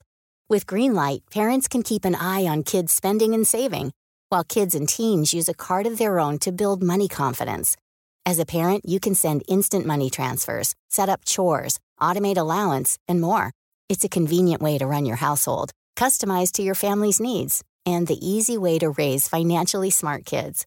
Get started with Greenlight today and get your first month free at greenlight.com/acast. Oui, euh, Fédération canadienne des contribuables ou contribuable avec un s.ca. Euh, vous pouvez contribuer plus longtemps ou sinon euh, juste nous suivre, vous vous, abonner à notre, à notre, c'est gratuit. Vous ne serez jamais forcé à payer pour que ce pour vous informer auprès de nous, puis ça nous fait toujours plaisir de compter plus de supporters pour faire avancer des causes. Alléluia! À bientôt. Merci du beau travail. À bientôt. Ça fait plaisir, salut. Salutations. Nicolas Gagnon. Chico, toi, qu'est-ce que tu dis donc? Moi, je dis un Kodak chez Grand Moment. Ben oui, la maison, en fait, les maisons des aînés, les trois nouvelles résidences qui vont être construites dans le secteur Chaudière-Appalaches et qui vont nous débloquer d'ailleurs 240 places euh, qui, euh, dans la région de Saint-Étienne de Lauzon, Blacklight et Saint-Martin-de-Beauce. Eh bien, il va y avoir des caméras dans les chambres, imagine-toi donc. Ouais à date, je te dirais que c'est accueilli, mi-figue, mi-raisin, mais un petit peu plus positif que négatif. Hein? À noter que ça va pouvoir aider au repérage de chute, entre autres. Ça va nous assurer aussi des, une qualité de soins uniforme. Mais à vous rassurer, avec la gang, ça existe déjà. La plupart ah des gens qui ont un entourage, si jamais il y a des doutes par rapport à la qualité des soins, il va y avoir des codecs dans la chambre. C'est juste que vous le saurez pas. Maintenant, ben, vous allez le savoir. Il va y en avoir at large. OK. Puis, euh, tu sais, ils, sont pas capables de recruter. Il manque de monde. Fait que t'en mets un devant plusieurs écrans, c'est, pour vrai, c'est une allocation intelligente des ressources. Puis si tu veux pas l'avoir, il l'allume pas. Exact, exact. Si tu ne veux, si tu ne consens pas à, ce que ce qu'on te filme, ben à ce moment-là. encore une vie sexuelle là, quand t'es rendu dans ton mouroir de luxe, parce que c'est ça les maisons des aînés. Euh, tu veux des moments intimes avec ton laptop, tu peux leur dire qu'ils allument jamais ça. Je sais pas si tu peux leur caler, de l'éteindre puis de l'allumer comme tu veux. Ferme le codec! Gérald est débarqué! J'ai mis mon ordi sur le bas du lit. c'est le côté.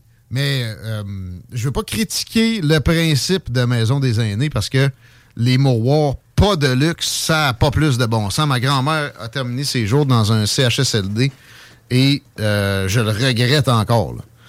Écoute, il faut que ça, ça s'améliore, mais en même temps, ils seront jamais capables de construire assez de ces patentes-là parce qu'évidemment, ils sont capables de contrôler des coûts quand il y a de la construction. Ils se font eux-mêmes rouler dans la farine par tout ce qu'il y a d'entreprise de construction. Et souvent, c'est là qu'il y, a du cartel qui se crée. On revient à nos amis de Saint-Léonard. J'espère qu'on est des grands producteurs de bleu parce que ça prend de la farine en crise, Belle finale pour le bloc. On parle d'environnement avec euh, Vicky Pedno au retour. Des opinions, Talk rock, hip hop.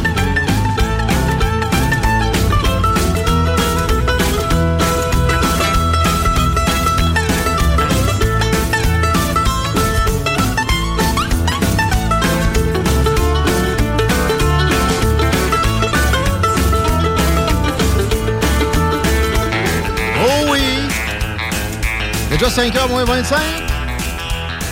La belle soirée s'en vient. Sur le patio, peut-être. Ça va être frisqué. Vous allez être sur les pins, mais demain, vous allez suivre de l'arrêt. Soyez-en assurés. Du 29, du 30, du 33. C'est ça les prochains jours, pas mal, dans la région. Québec, est-ce qu'il y a du monde qui suit de l'arrêt sur la route parce qu'ils sont frustrés du trafic, Chico? Fort à parier, 20 ouest, ça commence à la hauteur de route du Brésil. Non, quoi que chemin des îles à peu près jusqu'à Taniata. L'accès au pont, c'est compliqué euh, via autant Duplessis qu'Henri IV direction sud. Sinon, la capitale direction est, on est au ralenti dans le secteur de Robert Bourassa, mais God bless le télétravail, probablement que c'est ce qu'on vit. Du j'ai un commentaire comme de quoi j'ai pas fait assez de hashtag aujourd'hui, et c'est vrai, j'en ai un à vous fournir que je peux traiter rapidement, le hashtag Kelowna. C'est une ville euh, au BC que j'ai visité il y a à peu près deux ans à ce temps-ci de l'année. Ben, pour une deux ou troisième fois, là, mais j'ai passé du temps là, c'est magnifique. Et il y a un problème d'itinérance. Euh, j'ai déjà habité dans ce coin-là, euh, dans ma tente, comme un, hippie. C'était plus du hippie que du fan de fentanyl à l'époque. mais là, Kelowna est un, un camping à ciel ouvert et c'est problématique. J'ai pas une vidéo de quelqu'un. Regardez, Kelowna, c'est aussi euh, des petits cafés, euh, des, belles places, parce que c'est vrai qu'il y a encore des zones sympathiques. Mais là, tu lis un peu plus. C'est une joke, ça c'est Kiev. Kelowna est encore un shithole. Et ce serait dû à des, politiques de progressisme extrémiste. J'ai tendance à, accorder une certaine crédibilité à ça. J'espère que Kelowna va pouvoir se redresser parce que c'est un petit joyau et ce serait triste, euh, beaucoup de choses comme ça qui, dans le laisser-aller, deviennent tristes. On va traiter de quelques trucs comme ça avec notre prochaine invité, Vicky Pedno, qui voulait commencer avec une histoire. Salut, Vicky. Hey, salut, euh, les gars. Ouais, euh, je commençais avec une petite histoire. OK, c'est une petite histoire ironique, vous comprenez. je me suis inspirée sur les thèmes de Disney pour, pour créer ce petit conte-là. Ah ouais? Ouais. il était une fois une compagnie pétrolière. OK. Mm-hmm. BP, pour ne pas la nommer, British Petroleum. Mm-hmm. Il était une fois BP qui euh, vivait sa meilleure vie, où est-ce qu'elle pouvait euh, vendre toutes ses énergies fossiles et euh, tout allait pour le mieux dans sa vie. Quand soudain arriva la problématique des gens qui se disent Colin, me semble, c'est pas top, brûler du pétrole qui était dans le fond des trucs puis tout. Et là, BP ben, voyait ses, ses plumes de ses petites ailes, on va dire c'est un poulet. BP. Ouais, j'aurais dit c'est une autruche. C'est boosté aux hormones en C'est bon. Fait que BP l'autruche, c'est bon. En plus, avec l'analogie, j'aime ça. Euh, BP l'autruche, euh, qui aimait bien se mettre euh, la tête dans le sable et avoir des belles plumes, là, se retrouve un moment donné à perdre ses, belles plumes tranquillement. Les gens se disent, ils viennent arracher ses plumes en disant, là, Colin, la pollution, tout ça. Ben, il y avait du pétrole dans les plumes après un déversement dans exact, le Exact, exact. Puis il n'y avait pas de dents à cette époque-là. Fait que. Euh, le BP était très, très triste, euh, vivait sa, sa, plus triste vie maintenant. Mais Heureusement, un jour, BP lit un article de science qui mentionne le terme empreinte carbone. Et là, BP fait Ah! Mais pourquoi j'avais jamais entendu ce mot-là avant? Ça me semble être un mot génial. Ça va remettre la faute sur le citoyen, puis ça va faire que moi, on me calisse la paix du BP. On, va pouvoir faire des forêts, mettons, un champ de culture, carrément en plantant juste la même espèce, puis se donner bonne conscience avec ça. Exact. Alors que c'est quand même pas nécessairement bon pour les forêts. Bien, en fait, tout ce qu'on va faire après va tomber dans la faute des citoyens, ce qui est Mmh. la meilleure chose pour BP. Et BP se dit, mais je suis sûr que les citoyens n'ont pas entendu parler de la bonne nouvelle. Je pourrais faire une grande campagne de communication et de médias Mmh, et investir des millions dedans pour que le monde en entier entende parler du mot empreinte carbone. Et c'est ce que BP a fait. Donc, euh, la première fois que le mot euh, a été popularisé et euh, promu, Ah, euh, c'est grâce à une belle grosse campagne de communication faite et poussée par BP elle-même. Et ben là, naturellement, la faute retombait dans les mains des citoyens. Ouais. BP pouvait continuer de garder sa tête dans le sable, avoir des belles plumes. Ben, le pire, c'est qu'après, on va leur donner des subventions, pas juste des crédits d'impôt, parce qu'ils vont s'être tournés vers des énergies supposément vertes, genre des batteries au lithium qui, né- qui nécessitent des mines à ciel ouvert, puis des, des travailleurs de moins de 10 ans à Oui. plein dans Non, non. plusieurs pays défavorisés. Oui, les, subsidies, les subventions euh, de tous les gouvernements du monde euh, en- vers les, les, euh, les Pétrolières. représentent des centaines de milliards de dollars Il annuellement. il y a- il y a- Pensez-y. il y a beaucoup de gens qui ont de la misère à différencier subventions de crédits d'impôt, notamment Paul Saint-Pierre Plamondon, qui a radoté des faussetés toute la dernière campagne électorale en disant qu'on envoyait de l'argent à Ottawa puis que ça se retrouvait dans un coffre de Suncor, euh, exemple. Ça, c'était faux. Fait qu'il faut faire attention. Ça se peut, pareil, parce qu'il y a beaucoup de pays où on veut que ça se développe parce qu'on a des, des- visions comme quoi ça peut amener de la richesse. là. Au Mhm. Canada, il n'y en a plus vraiment. Aux États-Unis, il y en a peu. Euh, mais ça a été très tardif. là. Les compagnies oui, pétrolières ça, ont commencé à faire des, des milliards dans les années, quoi, dans les années 30, 40. Euh, ouais. Même avant, là, Rockefeller, en tout cas. euh, puis il y avait encore des subventions jusqu'aux années 70. Subventions carrées, puis euh, pas à peu près. là. Ouais, ouais. Ben, je, écoute, je serais pas surprise que ce soit après ça non plus, même au Canada, aux États-Unis, mais il reste que le terme empreinte carbone est épouvantable ça, parce qu'il remet la faute ça- dans nos mains. Ça là. me fait penser à Edward Bernays. Je sais pas si tu connais le personnage. On peut l'appeler l'inventeur des relations publiques. Ok, C'est le neveu de Freud, donc euh, fin psychologue, double neveu de Freud d'ailleurs, famille un peu Cool. Cool. consanguine. Mhm. C'était pas du Saguenay, c'était pire. Puis euh, le, le gars, exemple, a trouvé le moyen de doubler les ventes de cigarettes aux États-Unis avec l'idée de faire fumer aussi les dames, alors que c'était mal vu. Euh, il a fait en sorte que les tramways se retirent des villes et que justement les compagnies pétrolières puissent profiter de- du transport en commun en fournissant des, autobus. Oui, mais c'est ça, mais on sait que, mettons, le gouvernement, euh, puis les lobbies, là, dans le fond, surtout, c'est même pas le gouvernement, c'est les lobbies auxquels il répond, contrôlent tout ça, mais, je veux ensemble. dire, en dehors de toutes ces grosses affaires-là, moi, ce qui me fascine et que je suis le- le- la fervente défenseresse, c'est le terme empreinte carbone, parce que je trouve ça épouvantable qu'on remette ça dans... Moi, j'ai- j'ai fait un parallèle un petit peu... euh, Hey, on parle de ça à CGMD, vous êtes prêts? C'est un beau parallèle à faire. Parce que quand on utilise le mot empreinte carbone, on remet la faute entre les mains du citoyen. Ouais. Puis ça, c'est accepté par beaucoup de monde, environnementalement parlant. Mais quand on va sur le mouvement MeToo, c'est pas accepté, en fait. Comme ce qu'on essaie de mettre de l'avant, c'est qu'il faut éduquer les agresseurs ou les agresseuses, dans certains cas. Il faut, faut éduquer les personnes qui veulent commettre des agressions sexuelles à ce que ce soit, soit eux qui ne fassent pas ça et non pas apprendre aux victimes à, être conscients de leur aspect de victime. Tu sais, si je prends le parallèle, là, mettons, ce qu'on va dire, c'est qu'il faut pas dire aux gars, euh, faut pas dire aux filles d'arrêter de porter des jupes, faut dire aux gars d'arrêter de violer une fille parce qu'elle porte une jupe. Puis là, je vais dire gars-filles parce que c'est plus simple, mais encore une fois, comme je suis très ouais. consciente Voilà. que des fois, c'est des gars sur des gars, des, peu, importe. Mais euh, c'est drôle parce qu'en environnement, ça, on fait pas ça. En environnement, on- le message qui est le plus promu puis qui va de l'avant, c'est pensez à votre empreinte carbone, pensez à ce que vous causez environnementalement parlant. Mais c'est pas moi, là, Portez pas de mini-jupe, sinon vous allez vous faire... euh, Exact. C'est pas moi, Nestlé, qui veut privatiser l'eau. C'est pas moi qui investit, Ouais. qui risque du pétrole dans le fleuve à tout bout de champ. Puis fait que ça, c'est un parallèle. carbone, c'est bien plus des grandes entreprises que- que- qu'autrement qui en ont. Par exemple, on, on- Ben oui, on- mais ça devrait être ça, le discours. Ben, Il y, y a un peu de ça quand même, là, de, de ce discours-là. Ils font pointe. partie des chiffres, mais Ouais. Mais- mettons, si je parle à vos auditeurs puis à des gens en général qui, sont- qui entendent parler du discours environnemental, ils vont entendre parler de moi, je suis censé réduire le bœuf, moi, je suis Ouais. Censé amener ma paille réutilisable. Mais on, c'est rare que je les entends dire Nestlé veut privatiser l'eau, ça n'a aucun sens. faut que Nestlé arrête de faire ça.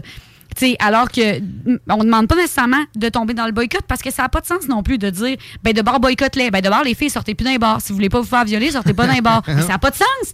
Je veux dire, arrêtez de nous demander de ne pas faire des choses puis de se priver. Il faut que les gens qui sont les agresseurs, ici, les grandes compagnies, changent. Dans le plus simple, en plus, dans le transport, les tonnes, j'ai plus les chiffres exacts en tête, mais quand tu, transportes ça par le fleuve ou le ferroviaire, c'est incomparable avec la route.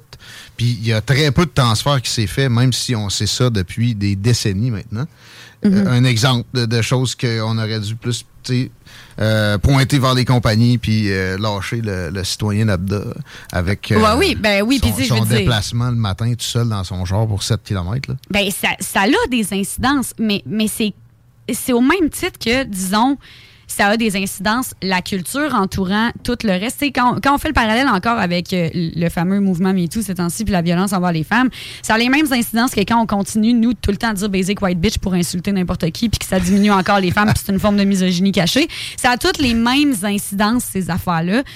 Euh, c'est juste que ça fait partie de la culture. Donc, tu sais, par exemple, prendre ta voiture, oui, tu as une incidence quand tu le fais, puis oui, tu pourrais réduire l'utilisation de la voiture, mais c'est quand même détourner le regard vers les... Les, vrais grands émetteurs. De... On est émetteurs, nous aussi, mais, mais on l'est beaucoup parce qu'on est obligé de finir par acheter quelque chose qui est produit par quelqu'un qui fait bien pire que nous, puis qui, mm. qui est décisionnaire dans le fait qu'il fait pire que nous, versus nous qui est comme...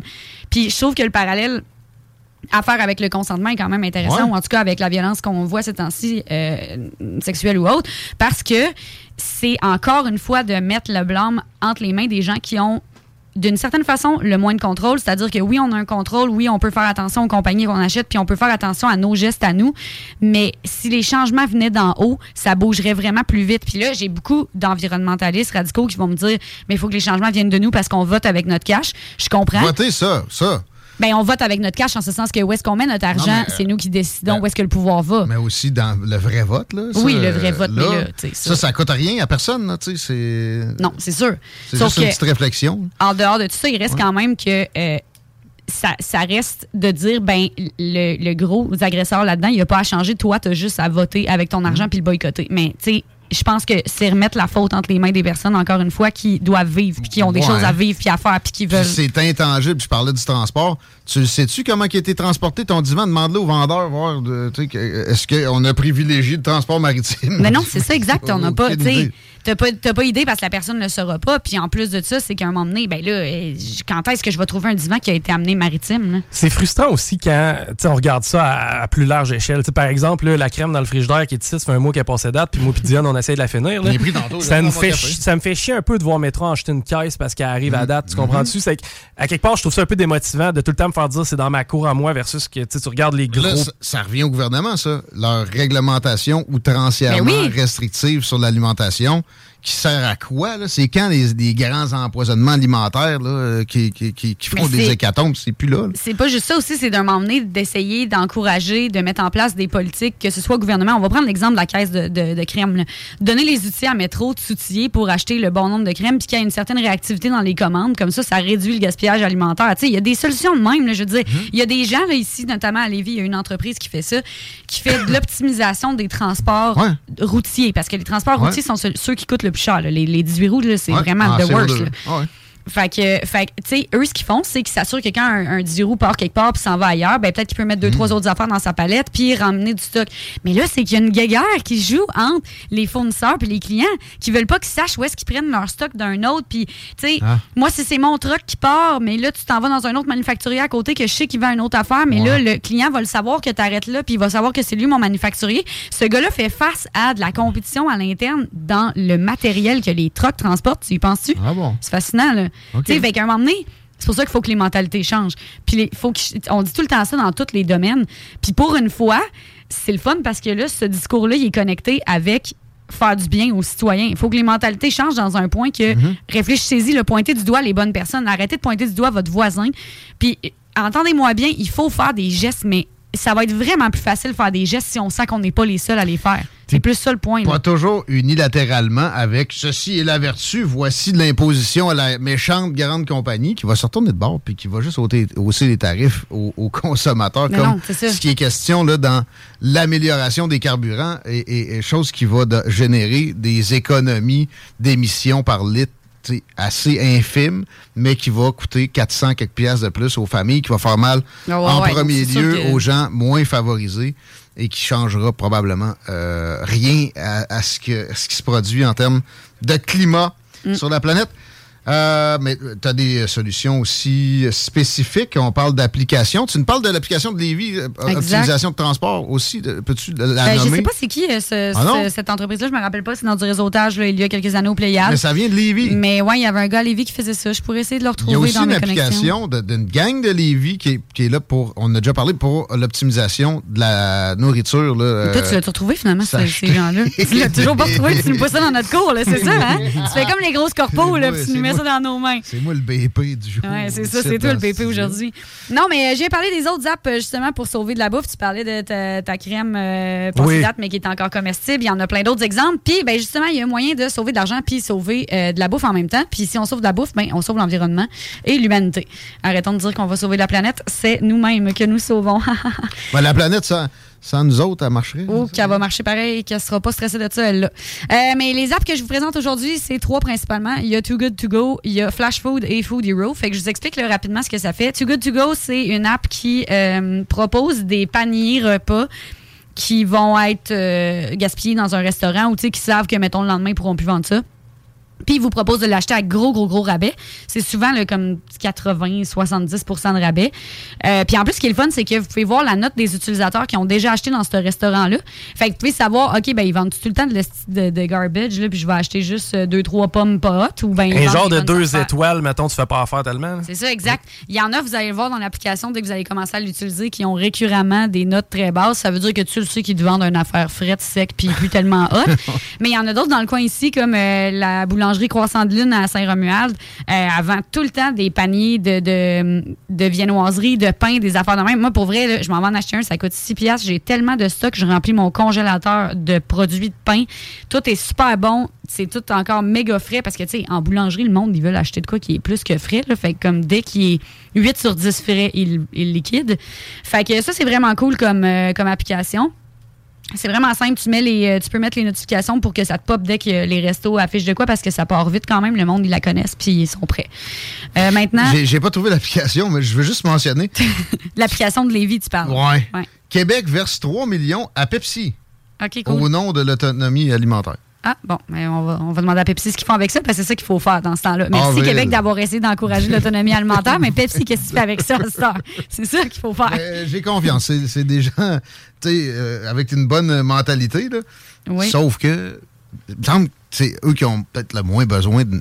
C'est important de faire le ben, En même temps, si Pepsi sont c'est eux qui ont accès à des gros fournisseurs pour changer la donne là-dedans. si c'est le temps de créer une petite machine qui va vraiment être efficace, puis qu'on veut pas reproduire le, fiasco de Terreau notamment, euh, ben Terreau, le, petit appareil de compostable maison là, qui ont fait faillite malgré un mhm. genre de 3.6 levé là, sur euh, Kickstarter. Peut-être comme l'appli que je cherche aussi, je pense. Euh, peut-être. Mais tu sais, dans le fond, c'est que des fois, les gros joueurs, ils ont, les, ils ont accès aux ressources, ils ont accès aux fournisseurs, mais c'est qu'il faut s'assurer qu'ils l'ont vraiment fait avec ça. C'est plus ça. Là.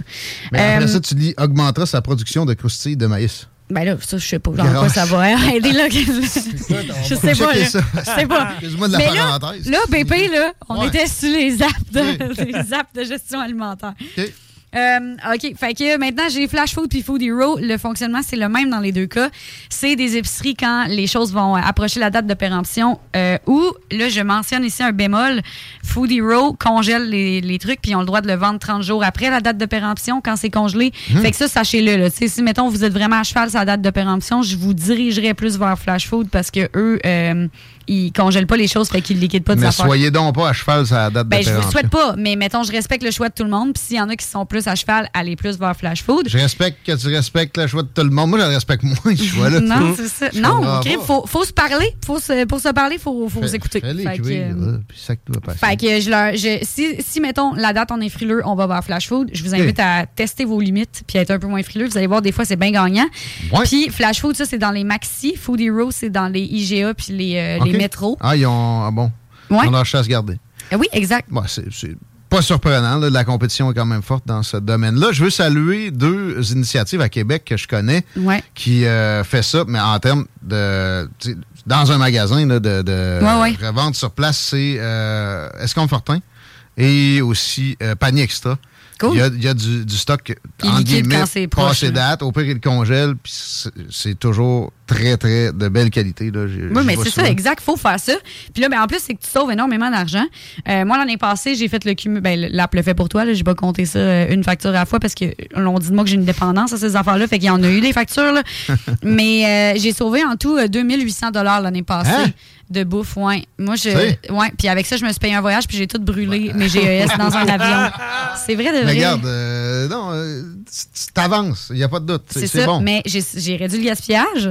J'ai euh, mangé ma bouffe. Puis ben là, tu sais, il y a les classiques qu'on dit tout le temps, faire le ménage du frigo, faire une liste d'épicerie avant ouais. l'épicerie. Mais, mais là, je parle vraiment de réduire le gaspillage dans les épiceries, on va dire. Puis ça, c'est une belle méthode. Tu sais, c'est parce que c'est malade. Tu te ramasses là, avec le best, là, je vous le dis, la petite confidence entre, vous, entre nous, entre nous trois, hein, personne d'autre.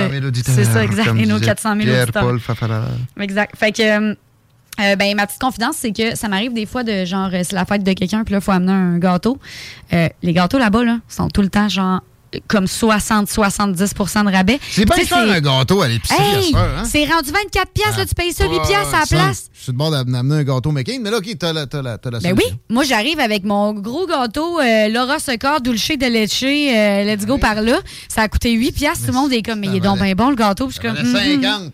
Très certain. À quel point t'es un all-star quand tu débarques avec le gâteau, hein, ça, je trouve ça malade. Gros, là. Oh. Ben, fait que ça, tu peux même. Euh, tu t'évites de faire semblant que tu l'as cuisiné. C'est moi, dans les fêtes comme ça, surtout les anniversaires d'enfants, depuis un bout, j'ai pris l'habitude, je vais à la ressourcerie. Puis je, je, je, dépense le même budget que si j'allais chez, euh, je sais pas, Toys R Us. C'est brillant. Mais j'arrive, j'ai le coffre plein, puis tchac, je débarque ça. Mais c'est plus glorieux ton affaire de gâteau parce que pas obligé de, ça paraît pas là, que c'est usagé. Ben non, mais même à ça, pour vrai, c'est vraiment brillant ce que tu, dis. Là, des enfants aiment bien mieux un coffre de jouets plein qu'un seul jouet neuf. Là, de toute façon, ils vont le briser, ce que tu leur donnes. Ben oui, c'est ça. Puis les parents, ils en veulent pas des jouets, ça va traîner dans la maison, ils mhm. vont l'accrocher avec la balayeuse, ils vont le sacrer au vidange. T'as acheté combien de jouets au Dollar Tree déjà, toi? Ben ouais, j'avoue qu'il était neuf, eux autres aussi. mais la ressourcerie, j'y vais quasiment tous les semaines. Et, et, je regardais le coffre à jouer à mes enfants en essayant de me peut-être le vider un peu, le jeter des affaires éventuellement. Euh, puis je trouvais presque juste du. Les gros morceaux, là, c'est quasiment juste de la ressourcerie. Ah, mais c'est ça. Ça vaut la peine d'essayer ces affaires-là, puis c'est parce qu'on sauve de l'argent, puis on sauve euh, du temps. Puis, de la conscience, là. T'achètes de quoi de neuf, ça t'a coûté 60$, puis il est pété dans la semaine après. Tandis que 6 piastres, t'es comme... Ben oui, pète-les. Mon Dieu, c'est pas grave. Euh, effectivement, puis en plus de ça, ben, c'est que toi, tu dépenses ton argent plus... Euh, tu sais, je veux dire, mettons, tu disais, là, je dépense la même affaire, OK, mais tu pourrais aussi, comme, shortcut le budget de 30 piastres puis te dire, mais regarde, je dis pas, je les aime pas moins, là, le coffre est plein pareil de, de bébelles, puis tout est beau. ouais, je pourrais Faut arrêter d'associer... Euh, c'est ça, faudrait arrêter d'associer l'amour avec la, valeur du cadeau, là. ça, c'est quelque chose d'important oh. quand même. Mais bref, c'est ça, je trouve que les, les apps de nourriture font ça aussi. Ils nous redonnent un peu d'argent dans nos poches. Avec notre argent dans nos poches, on en a un peu plus euh, pour nos petits projets. Hmm. C'est sûr que là, si votre projet, si vous achetez le plus gros F-150 puis une roulotte 36 pieds en arrière, ben vous n'avez pas mon go, mais je vous aime pareil. en même temps, moi, j'ai pris l'avion, fait que je peux pas, je peux pas chialer. À un moment donné, tu l'as dit souvent, il faut vivre. Ben oui, en faisant attention, on fait notre, on fait notre bout. Après ça, ben, euh, voter avec son cash. Puis euh, voter tout court intelligemment. Ben oui, c'est ça, exact. Mais je veux dire, puis même là, tu allais te l'acheter pareil, ta roulotte, là, euh, aussi bien que tu l'avais faite en sauvant de la bouffe. C'est vraiment ça le point. Là. J'ai parlé à, des gens chez Vendredi, en passant, ceux qui veulent économiser.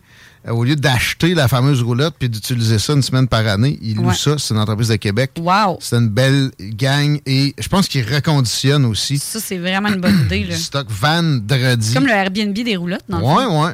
C'est de best. C'est malade. C'est vraiment de best. Je trouve ça brillant. On va parler aujourd'hui une belle gang.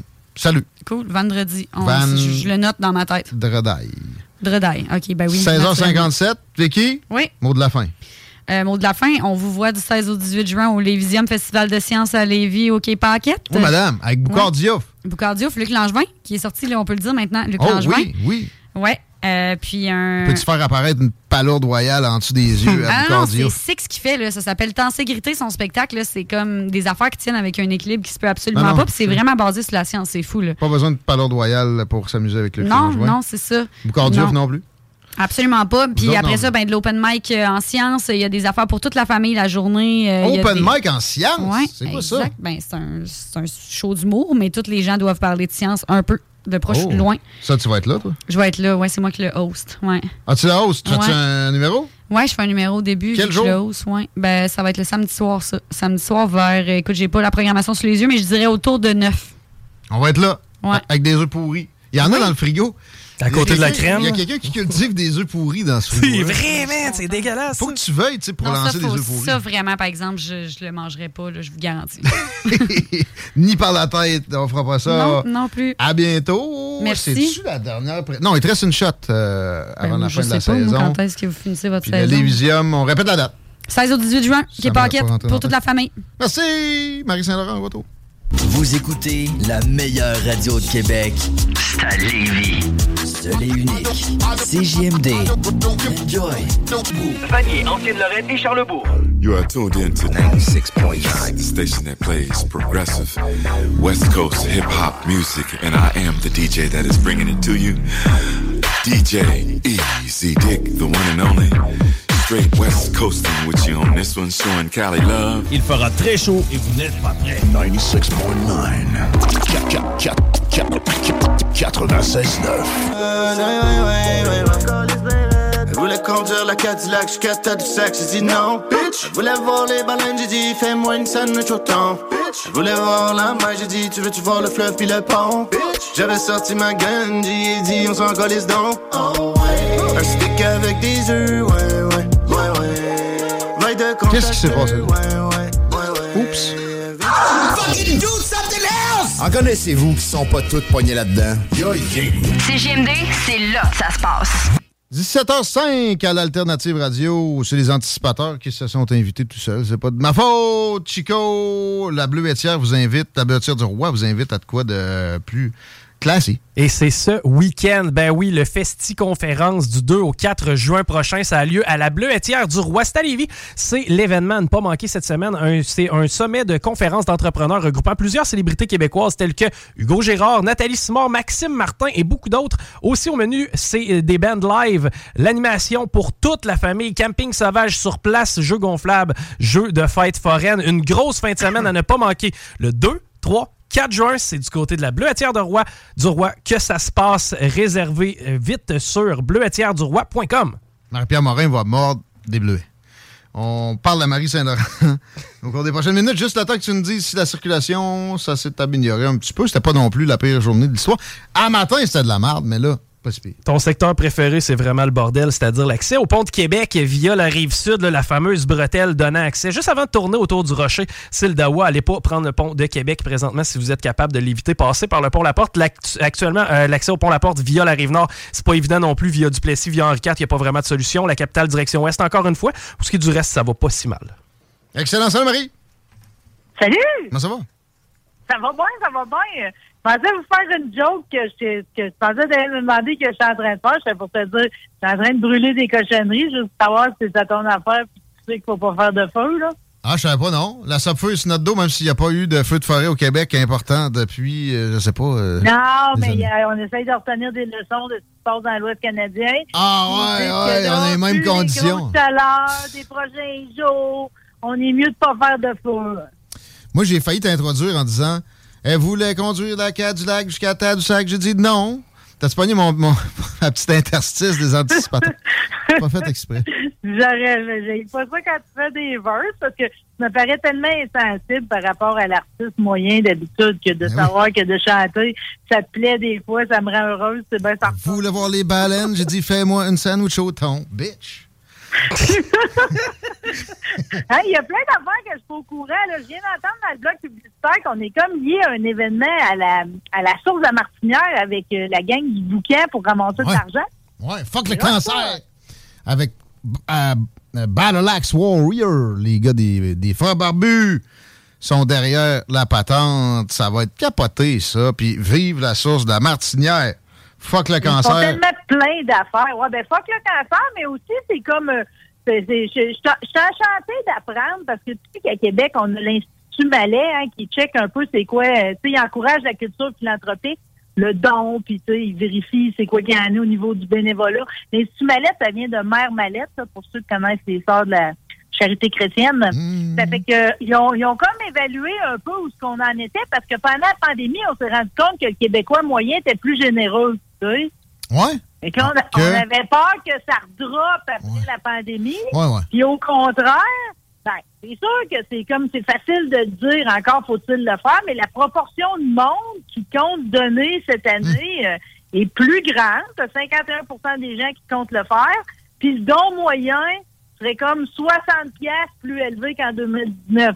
En- En moyenne, le monde donnerait 249 pièces cette année. Ah bon? Mais en même temps, si tu comptes ce que l'État nous vole, on est les plus généreux depuis Mathusalem.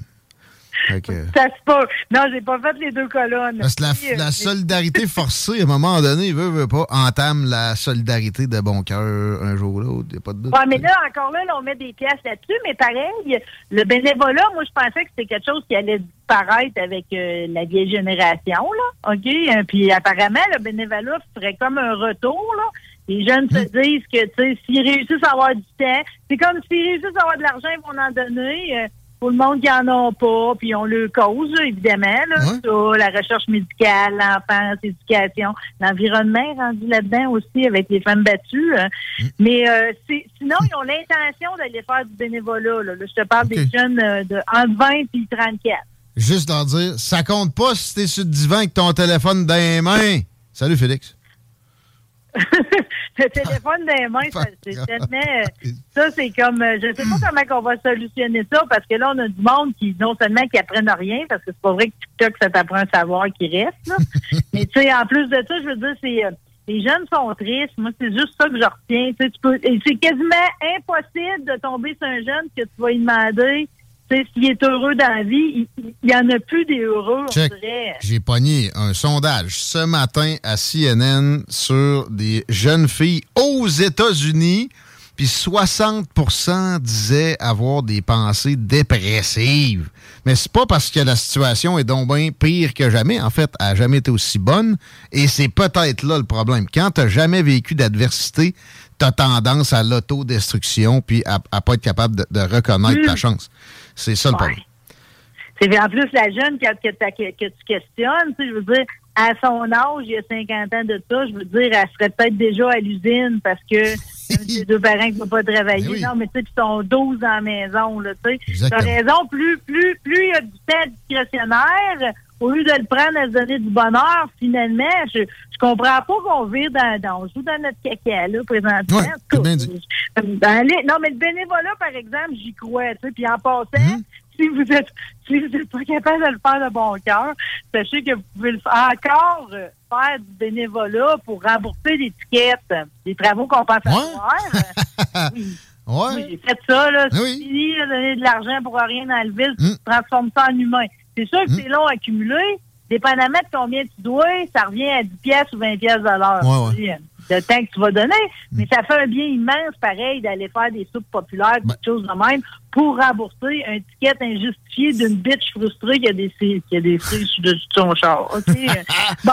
Euh, Mais ça remet toujours les choses à, leur perspective aussi, d'aller se mettre à, à aider du monde qui, eux autres, vraiment l'ont difficile. Même si ça va pas si mal, là, ta vie, fallait donc ticket en. Parce que tout le monde en pogne de ça, euh, frustré ou pas.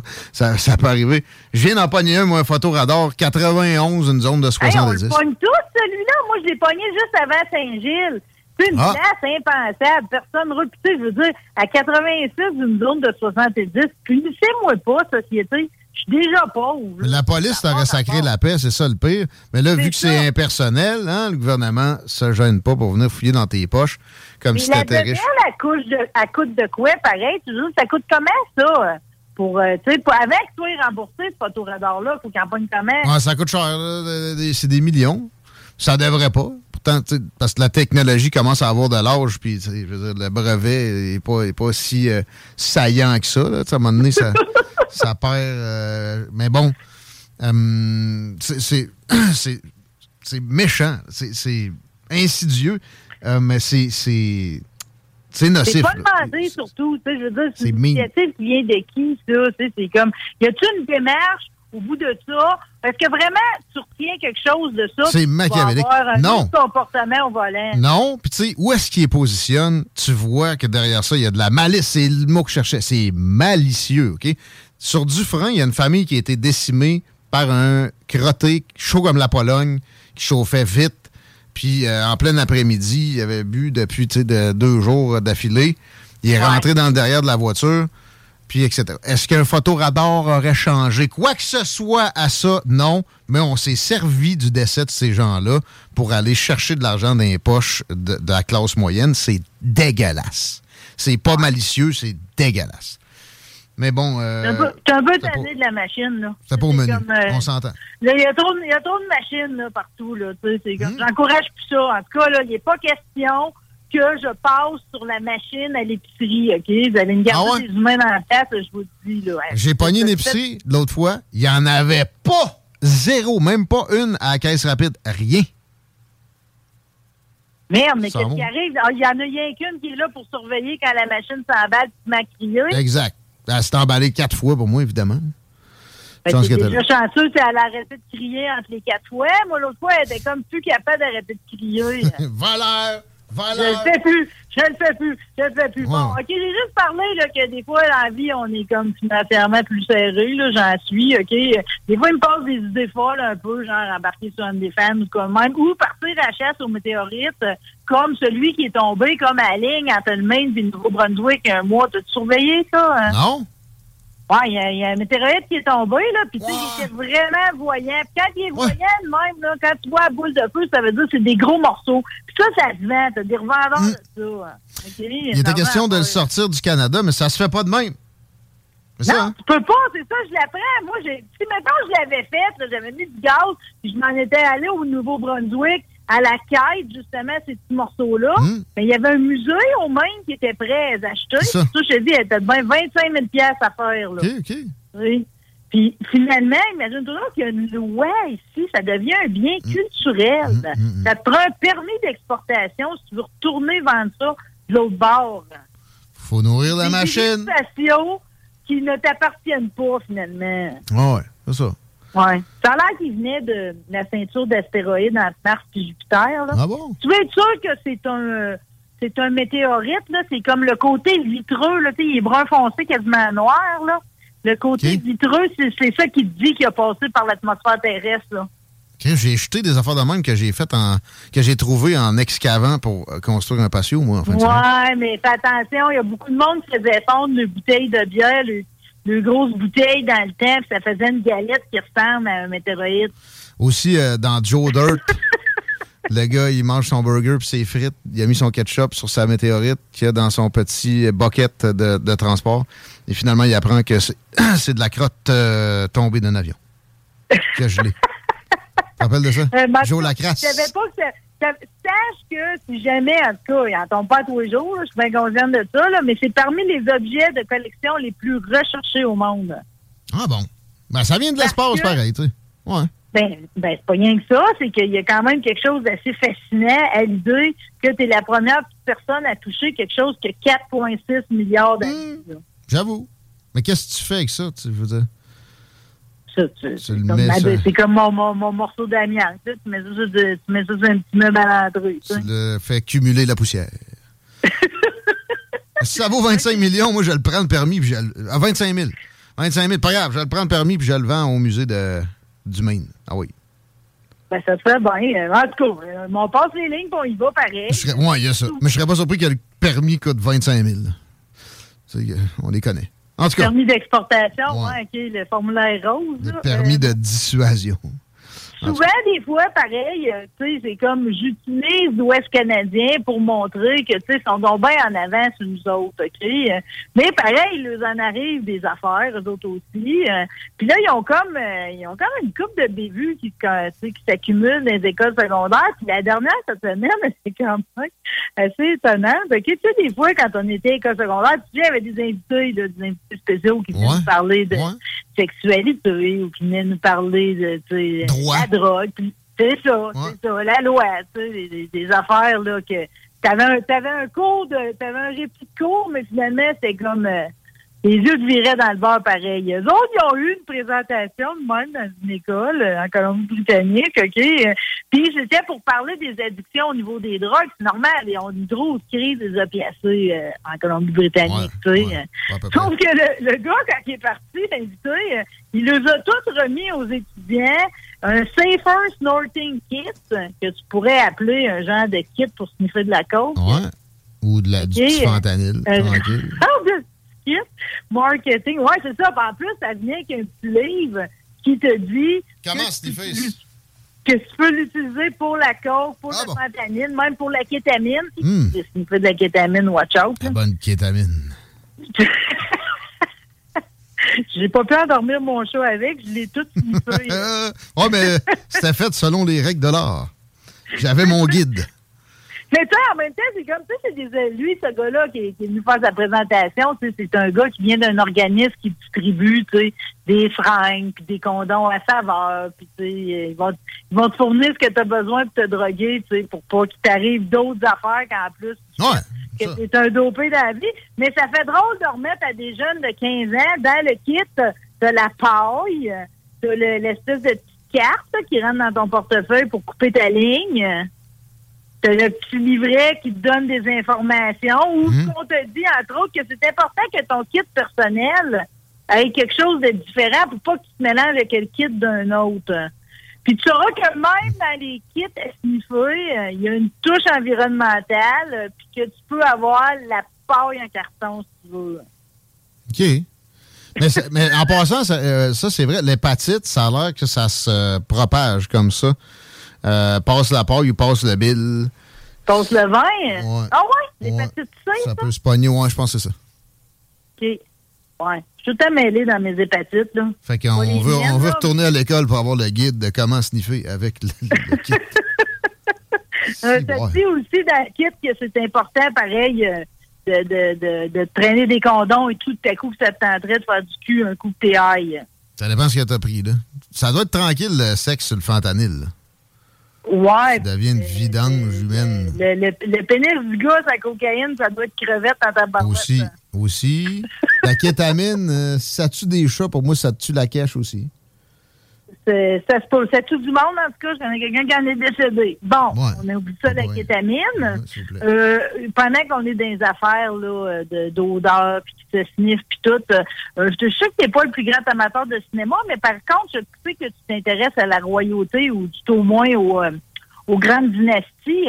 Jude qui est un acteur formidable, interprète le roi Henri VIII dans un film qui s'appelle Firebrand, le jeu de la reine, qui a été présenté à Cannes. Hmm. Puis lui, c'était un, un ogre. C'était tout qu'un monstre, le roi hmm. Henri VIII. Il y a eu six femmes, puis il en a fait euh, décapiter deux, entre autres. Tranquille. Ouais. Et il y avait une particularité. J'aime tout ça voir, pareil, les acteurs jusqu'où sont prêts à aller. Ils sentaient le calice. crédibilité. Et c'est ça, comment ça tu le sais que c'est un On a entendu parler du film. Ouais, c'est ça. Pas parce que je me suis intéressé, je me suis jamais intéressé à Henri VIII euh, précédemment. Henri IV m'intéresse à plein. C'est la cour de Tudor, là. C'est ouais. là qu'on est, là. On des, est des années... en 1491, 1547. Ouais. Une époque que euh, j'ai moins, moins contemplé. Mais ouais. en tout cas, on n'aurait pas voulu la sentir. Non, une époque aussi où la médecine était plus, euh, plus, plus, mollo, plus modérée. Oui, mais même à cette quand t'as une jambe gangrénée, ben c'était ça, Henri VIII. OK. Ah, c'était juste la gangrène. OK, OK, OK. Ben, c'est ça pareil, là. Ah, la gangrène, c'est pareil, une jambe qui est en train qui pourrit, de. Là. Qui pourrit, là. C'est ça pareil, c'est vrai. Non? fait, fait que ça pourrit ça tellement son affaire qui a ça d'eau de rose à grand coup de ça. Euh, donc, il a fait appel. J'aime toujours ça parler de parfumerie parce que, dans le fond, quelqu'un qui crée des parfums, c'est un nez. Euh. Donc, Jude là a fait appel à un nez. Ils sont incapables de faire des parfums, tu sais, avec des odeurs merveilleuses que des parfums horribles. Et c'est ce qu'ils ont fait. Donc, Jude là s'est fait faire un parfum pour sentir Henri VIII durant ses tournages. Donc, quelque chose qui sent euh, à la fois la merde, dans la pourriture. Il semble que Jude là, quand il arrivait sur le set, sentait tellement mauvais que la, à cause de cette décoction-là, que même la réalisatrice était rendue qu'elle mettait des huiles essentielles partout. mais il, il, voulait vraiment, il, prend ça à cœur. Il mettait du poids autour de ses jambes pour imiter la boiterie. Il y a eu un mal de dos pendant je sais pas combien de temps après. OK. Je sais pas si, je ferais ça. me semble, justement, t'es acteur, t'es pas supposé de le vivre. Tu sais, mettons, tu joues un gars chaud, tu te mets chaud? Ah non, il y en a beaucoup qui veulent le vivre, là. Tu sais, c'est pas juste les pertes de poids, ces affaires-là. Là. Il y en a qui vont vraiment loin dans le psychologique pour se mettre dedans, là. OK. Je suis pas sûr que tu serais capable d'étourdir ton cerveau de même, Guillaume. Blessé pour me blesser, c'est sûr que non. J'ai mal au dos naturel. En fait, ça s'est réglé, hein? Merci au ramancheux à, à Saint-Anselme, moi. Ah, OK. Je pensais que c'était le magnésium. Ça a aidé, puis euh, ça a fini avec une brosse.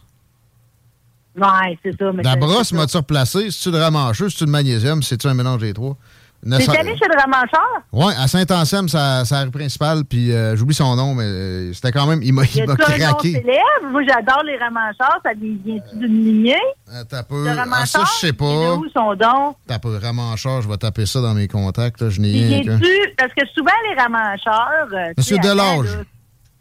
Oh, quel âge, Monsieur Delage? Hmm, fin quarantaine, début cinquantaine? Wow! Euh, ça fait qu'il l'a probablement. Il l'a appris de quelqu'un, là. Ça, ressemble à ça. Ben, il y a des diplômes, là, massothérapie.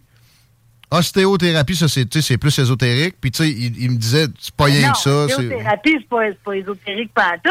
Ça Ostéopathe. que tu le chiro avant ou de quoi de même avant. Il va avec les, les huiles et tout, probablement. Ouais, lui, ben, il m'a pas parlé de ça. Mais ostéopathe, j'ai lu là-dessus.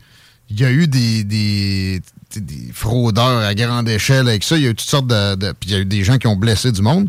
Mais lui, il m'avait été référé. Puis... ça m'a sauvé une jambe, moi, ça, l'ostéopathie, ouais. C'est ça. Ça faisait deux ans qu'elle dépliait pas. Mes pantalons étaient rendus tout usés d'un bord comme je tenais qu'une jambe plus courte. Puis a pris 15 minutes. Je suis reparti sur mes jambes. Mais moi, les ramancheurs, là, mon père, là, secondaire 2, il m'a emmené dans ses bras, puis tu sais, avec les béquilles à côté, puis je suis reparti sur mes jambes, là. Tu sais, c'est fabuleux ce qu'il arrivait à faire. Moi, c'était la famille Lessard, euh, la Beauce. Puis plus tard, la fille, Noël Lessard, Denise, m'a fait le même coup, m'a aidé grandement. Puis elle, tout, tout, le monde racontait que quand elle était jeune, elle l'avait appris de son oncle. Elle déboîtait les pattes de chat, puis elle les remettait, là. C'est pour ça que je pose toujours la question comment il l'a appris, tu sais. Parce qu'il m'a fait miauler, moi. Ah! il me craquait. Là, je suis sorti après, puis le monde me regardait, mais tu sais, il ménageait pas.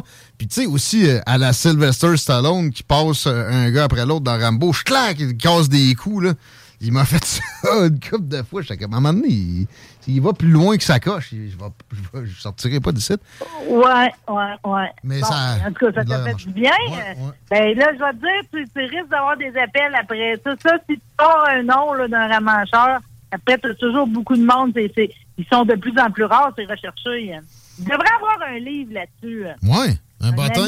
mais, mais encore là, c'est une autre affaire que le gouvernement n'autorise pas. C'est pour ça mm, qu'ils mm. sont obligés d'avoir d'autres titres, que ce soit massothérapeute aussi. Ça. ça. Ah, exact. Parce que sinon, ça devient comme une espèce de pratique illégale.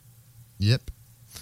Ouais. Bon, ben, ça va bien ton corps, ça va bien, ça va bien. Tout va bien. dire pour du monde qui allait bien en fin de semaine. OK, il y en a une qui allait pas bien, par exemple, aux courses en fin de semaine. Je remercie tout le monde qui était là, OK, on a toute une patience d'âge, on a été récompensés, par exemple. On est sorti tard de là, mon ami. T'as même pas idée. Parce qu'il y a comme un principe qu'il y a une ambulance sur place à l'autodrome. Tout le temps. Puis il n'est pas arrivé de quoi ça la piste, il est arrivé de quoi dans les estrades? Probablement un coup de chaleur ou de quoi de même. Mais s'il faut que une personne parte en ambulance, on ne peut pas reprendre le programme tant qu'une autre ambulance n'est pas venue remplacer celle qui a quitté. On l'a vécu quand à l'enduro l'année passée, l'automne passé.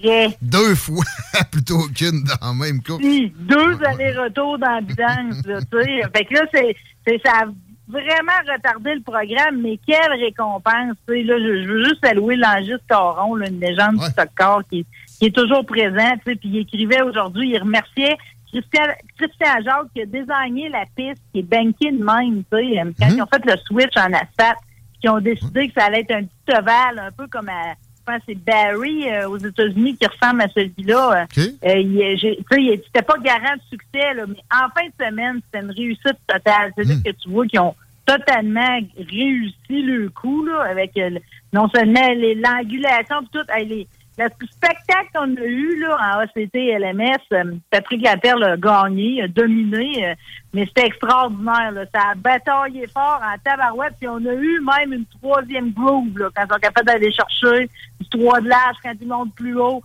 C'était merveilleux. Mon Dieu, que c'était le fun. Euh, merci tout le monde. On est parti de là, il était une heure du matin, là, comprends bien. Wow. Une chance que c'est des carrières autour. Oui, non, c'est bien situé, puis c'est bien fait. On sent euh, tout le travail derrière le, spot, effectivement. Tu, tu, peux pas faire ça euh, avec... le, tu, mets de l'eau sur ton pouce, tu checkes la vente d'où c'est qui vient. Ça prend, ça prend quoi de professionnel. Ah, on les salue. Il y a des beaux spectacles. C'est déjà commencé. On a des billets à faire tirer à l'occasion, mais procurez-vous-les. Euh, en, arrivant sur place, vous n'avez pas besoin de réserver. Oui, vous prenez beaucoup d'avance parce que le prochain programme à l'autodrome Chaudière, c'est la NASCAR Pinting. OK, là, ça peut être plein. Ils viennent une fois dans l'été, puis ils viennent deux fois au Québec seulement. Rappelez que la NASCAR Pinting, c'est l'élite canadienne en stock car en LMS, ça fait que le reste du temps, sont souvent dans les provinces de l'Ouest, dans les plaines. À part, ils vont à Terre-Neuve, tout, mais l'occasion de les voir dans le coin, c'est vraiment l'autodrome Chaudière. En plus, c'est un programme qui va être bonifié. Les sportsmen sont là aussi, puis les pick-up, fait que ça va être un ravissement. Ben, honnêtement, là, c'est comme le 10 juin, on sort. Si Alain Perron est là, vous donnez une claque à la vous filmez ça, vous m'envoyez ça, vous gagnez un prix. il est souvent là. Oui, il est tout le temps la même place en plus, en haut. Mais des fois, Alain, on le voit pas, c'est sa belle ligne qu'on repère. Ouais, elle, tu choisis pas. 17h29. Salut Marie. Salut. On t'aime. À bientôt. Marie-Saint-Laurent est là aussi dans Laurent et les Truands jeudi, puis euh, Rebelle. Vendredi midi évidemment, Chico. Yes, sir. What's up, mate? Ben écoute, moi j'en ai une petite pas euh, pour toi. En Je fait, savais que t'en avais une petite. Ben oui. Euh, ce qui arrive, c'est que si vous utilisez ChatGPT pour tricher à l'école ou pour remettre un travail, je vous conseille fortement de repasser sa job. T'sais, être sûr au moins que ça fait du sens que vous remettez à votre professeur. Eh bien, imagine-toi donc qu'un avocat s'excuse pour des fausses citations judiciaires de ChatGPT. Roberto Mata, lui, il a décidé de poursuivre une compagnie aérienne pour négligence. Bref, petite histoire pas si compliquée que ça. Steven Schwartz le défend et lui, ça fait 30 ans qu'il est dans le business. Il prépare sa représentation et finalement, imagine-toi donc qu'il a faussement cité euh, différents euh, cas de jurisprudence. Donc, il y a ChatGPT a imaginé des cas euh, un peu similaires à la situation de M. Mata et Steven Schwartz s'en est servi pour présenter son plaidoyer. Par contre, le problème, c'est qu'après vérification, eh ben, ChatGPT avait inventé tout ça. C'est donc dire que lui a eu l'air d'un beau cave en, ne pas, étant donné qu'il n'a pas repassé sa job à ChatGPT avant de euh, passer devant le, juge. Évidemment que ça, ben, ça crée une certaine parjure dans un sens. C'est pas légal d'y aller comme ça. Mais étant donné que ça avait été fait de bonne foi, c'est-à-dire que c'est vraiment par pure euh, incompétence de l'avocat et non pas par mauvaise foi dans le but d'enligner le procès d'une autre façon, eh bien, imagine-toi donc qu'il devrait s'en sortir. Mais encore une fois, je le répète, ce n'est pas une bonne idée de prendre l'information de ChatGPT et de la livrer sans la vérifier. T'es sûr? Moi, j'ai vu, vu des trucs euh, euh, comme euh, hallucination dans le, vocabulaire qui revient régulièrement autour de ces cochonneries-là. Ils sont même pas capables de me faire un courriel qui a de l'allure en 2023, voir que je vais truster un, entre guillemets, une intelligence artificielle. Faites pas ça, c'est un piège. Un élève de secondaire 3, je peux comprendre qu'il te remette un travail sans le checker. Un avocat? Ben, ouais. C'est pas si surprenant. Euh, et on l'a dit, que côté juridique, ça va avoir de plus en plus d'implications et de problèmes. Euh, salutations aux gens qui ont texté au 88 903 5969. Et on a le nom de l'application que je cherchais à Lévis avec Vicky. C'est Bidon Rempli. Merci à Christo, précieux auditeur des salles des nouvelles qui nous a envoyé la patente Bidon Rempli. J'ai goût des appeler pour qu'on les reçoive prochainement. Euh, peut-être en même temps que Vicky. Prochaine rencontre avec Vicky. Serait-tu beau? Peux-tu prendre une note euh, qu'on se rappelle de ça après l'émission? Et parlant de prendre une note, notez ceci. Autodrome Chaudière pour les billets. Vous allez sur autodromechaudière.com. Il n'y a pas grand-chose de plus simple que ça. Allez-y allègrement, c'est facile. Comme tout. Avant de parler peut-être à la ministre de la Solidarité sociale qui normalement devrait nous appeler dans les prochaines minutes, ben oui, normalement, la playlist se mettrait en branle. Vous aimez ça que ça se mette en branle, mais on, déborde un peu. Ça a l'air qu'il y a une caquiste qui veut nous parler. Fait que, tu sais, on dit pas non. C'est la ministre de la Solidarité sociale. Ben, écoute. On ne rappelait pas de sa présence. Puis c'est des mains tendues qu'on ne refusera pas. J'ai croisé Martine euh, Biron, moi, au Pléiade. Ouais. OK. Toi, t'as cherché l'autre fois dans toutes les vies. Évidemment. La même journée. La même journée, t'as réussi à la croiser? J'y ai parlé. Elle m'a pas reconnu. J'ai dit, ben oui, là, ma soeur avait imité la signature. Oui. Ah ouais, ok, ok, la radio, oui, oui, oui. Hey, comment ça, on devrait se parler prochainement? Ouais, parce qu'on essaye, puis vous répondez pas. Ah, malaise qui s'est instauré dans la situation. Et ensuite, j'ai la carte de son attaché. Elle a bien sympathique puis bien ouvert à ce qu'on puisse discuter avec Mme Biron. Mais on a fait plus de tentatives avec Bernard. Bernard, peut-être plus dans le jus. L'éducation comparée aux relations internationales. Puis tu sais, bon, euh, c'est parce que les téléphones marchent là, dans les aéroports, à Paris, à Singapour. Je ferai pas la nomenclature des places où elle était pendant qu'elle était pas à Lévis. Mais tu sais, c'est pas non plus. On le savait en votant pour elle que c'était pas la députée qui allait être de terrain tant que ça euh, en, habitant à Montréal d'ailleurs. Tu parles de parachute des fois. On l'a on a parlé avec elle. Elle avait abordé de façon sereine. Pas de méchante dame, des certaines compétences. Euh, mais c'est un peu plate, là, pareil. Et, c'est surtout le dossier de, roulage dans la farine. Elle a dit par la suite qu'elle, c'était pas une préoccupation des gens qu'elle croisait. Mais elle est tough à croiser. Peut-être qu'elle parlait de gens qu'elle avait croisés à Amsterdam ou à New York, je sais pas. Mais elle avait plus de chances de la croiser à Paris que de la croiser ici. Là. Ça, c'est clair. Mais Chantal Rouleau, elle, et je pense bien dans le coin, est-ce qu'elle était à Lévis aujourd'hui? On va lui demander. Je crois qu'elle est au bout du fil. Bienvenue. Bonjour. Bonjour, merci de nous tendre la perche et de nous offrir une entrevue aujourd'hui. On n'a on a pas toujours de facilité nécessairement avec euh, votre gouvernement en toute euh, transparence. Je parle pour les communications.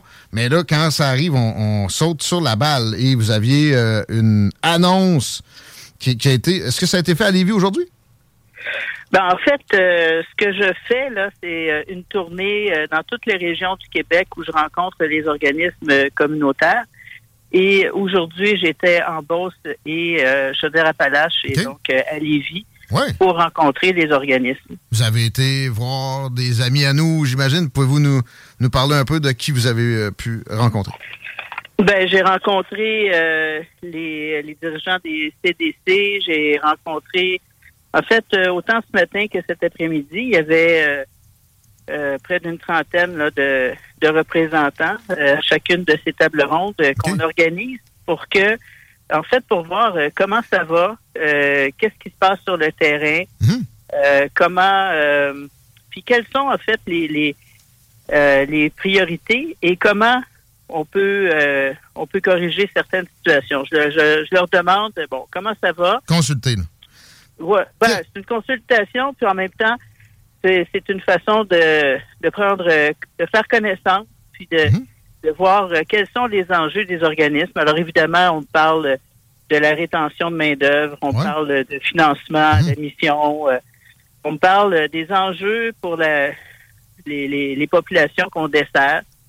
Et puis, euh, ben, on, on, cherche des solutions à ça. D'accord. Et puis, est-ce que quelqu'un vous a parlé de fiscalité? Vous savez, on est une OBNL à CGMD. Les gens l'oublient parce qu'on a enlevé la mention communautaire qui pouvait avoir des, des, répercussions péjoratives depuis François Pérusse. Mais, mais on est une OBNL, puis les remboursements de taxes, les, entreprises privées se font rembourser les taxes qu'elles vont payer, mais pas les OBNL, en tout cas pas dans une, la même proportion. Est-ce que ça a été soulevé? Est-ce que vous connaissiez cette réalité-là, Mme Houlot? Ben, pas de la part euh, de. Il n'y avait pas de médias communautaires. Euh, ah, médias ou pas, euh, tous les, tous les OBNL, toutes les OBNL n'ont pas les, la même chance que les entreprises privées pour les remboursements de taxes. Oui. Ben, ça peut être plus difficile. Puis, en fait, ce dont on me parle le plus, honnêtement, là, non, il n'y a personne qui m'a dit on ne peut pas se faire rembourser.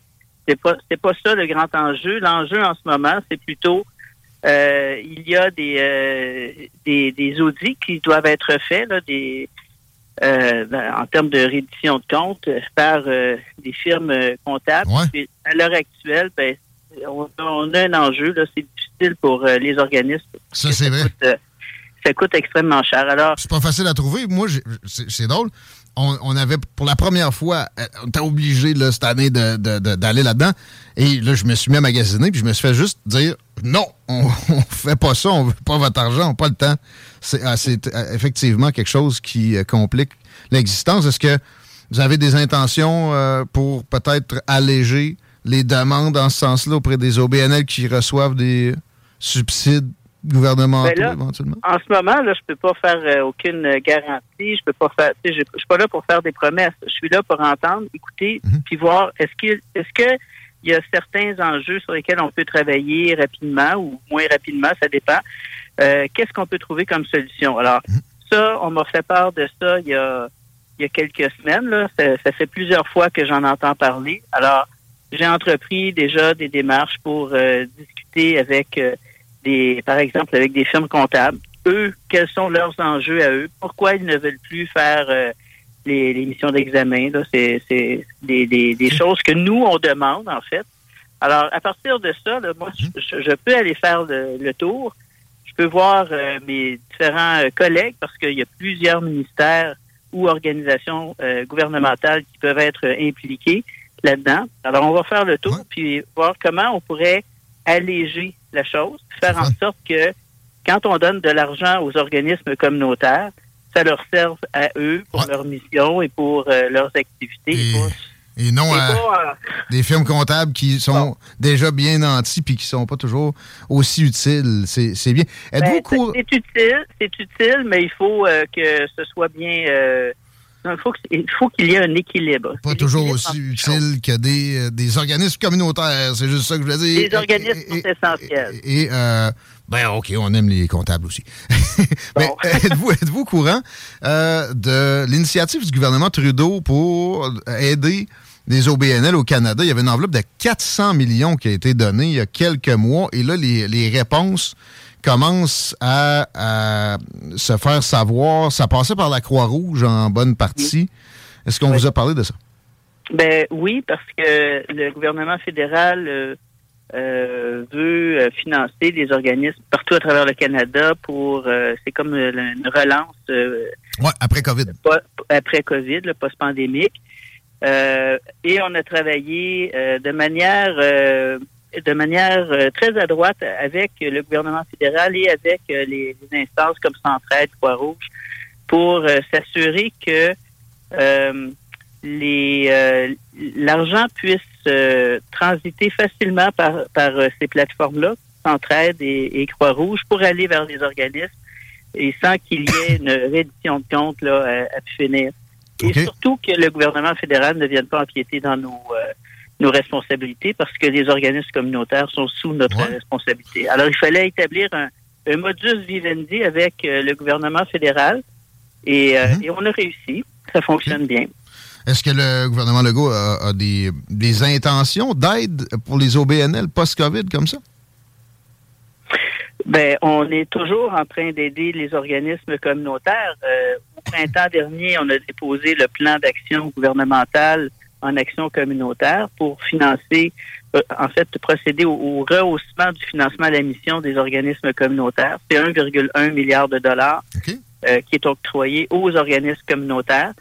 Euh, le combien d'années, ça? financement à la mission équivaut à 888 millions, 200 millions de mesures qui servent à améliorer les conditions de travail au sein des organismes communautaires. Très bien. Et puis, on a rajouté dans le budget euh, qu'on a déposé ce printemps euh, une autre enveloppe de 433 millions pour les organismes communautaires pour faire en sorte que, euh, par exemple, les CDC, qu'on puisse, pour les prochaines années, mhm. en termes de prévisibilité, que les, les CDC aient un rehaussement de leur financement qui permet de, de, de, de garder leurs employés parce que c'est toujours la rétention du personnel, c'est quelque chose qui est qui est majeur partout, dans tous les secteurs d'activité, mais aussi chez les organismes communautaires. Alors, on est, on est là en soutien.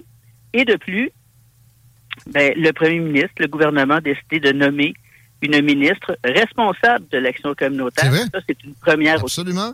Félicitations pour votre nomination. Une petite dernière pour la route. Je sais que vous avez une grosse journée, mais des reçus de charité, parce que c'est bien des, subventions pour bien des, OBNL en, première ligne. C'est charnière. Je pense à l'Aube-Rivière, toujours typique pour moi. Mais quand même, eux autres, on doit aussi, je pense, de donner des reçus de charité. Euh, euh, il y a plusieurs types d'OBNL qui n'ont pas ce loisir-là. Est-ce que euh, ça vous a été mentionné, ça, que ça pourrait être élargi pour que les, OBNL plus, plus davantage s'auto-financer? Ben, vous savez, quand le, plan d'action gouvernemental en action communautaire a été déposé, il y avait eu déjà euh, deux ans de discussion avec les organismes communautaires. Ça, ce plan-là, ça faisait 15 ans que c'était attendu. Alors, nous, on l'a déposé. Et quand il y a eu toute la discussion, il y a été question aussi euh, d'une euh, potentielle loi cadre en action communautaire. Et je pense que c'est quand, quand je fais le tour de toutes les régions que je rencontre, tous les organismes communautaires, je pose la question euh, aimeriez-vous, pensez-vous que ce serait une bonne chose d'avoir une loi cadre en action communautaire? Et la réponse, elle est euh, très favorable.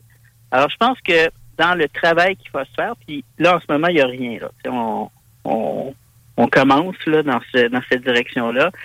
Euh, quand je serai prête à déposer un, projet de loi en action communautaire, ben, ça va être des sujets qu'on va pouvoir aborder Espérons. Euh, cette, question-là. Parce que le plus d'autonomie, ceux qui sont capables de, générer euh, du, revenu, c'est ça qu'il faut favoriser. Ça coûte moins cher et souvent, ça, ça, fait gage d'une organisation bien huilée.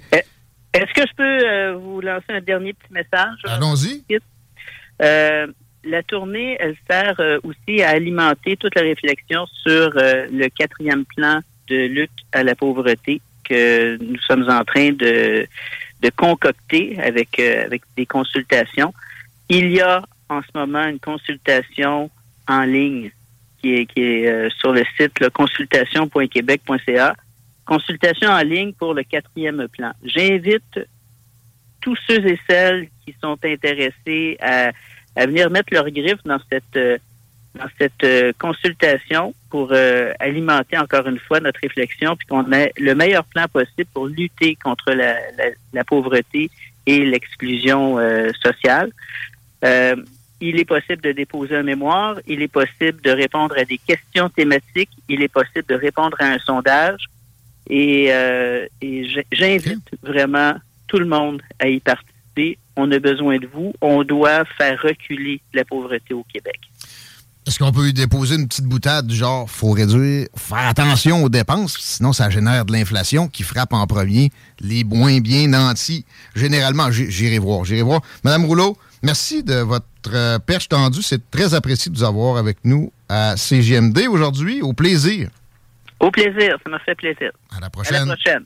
Chantal Rouleau, ministre responsable de, euh, de l'action communautaire et de la solidarité sociale. C'est vrai que pour ce qui est du communautaire, c'est une première, puis c'est pas fou de la part du gouvernement de Go. faut que je leur en donne à l'occasion. 5h45, nous autres, on va donner un break à ces ondes-là, mon Chico. Yes, sir.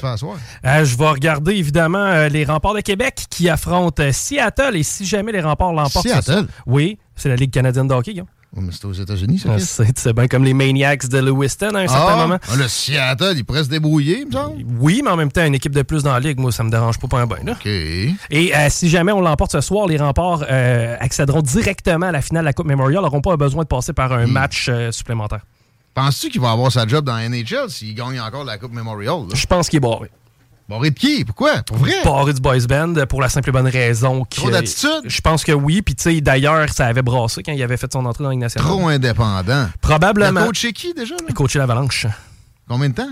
Pendant deux ans, je crois. Puis il avait C'est pogné avec Joe Sakic.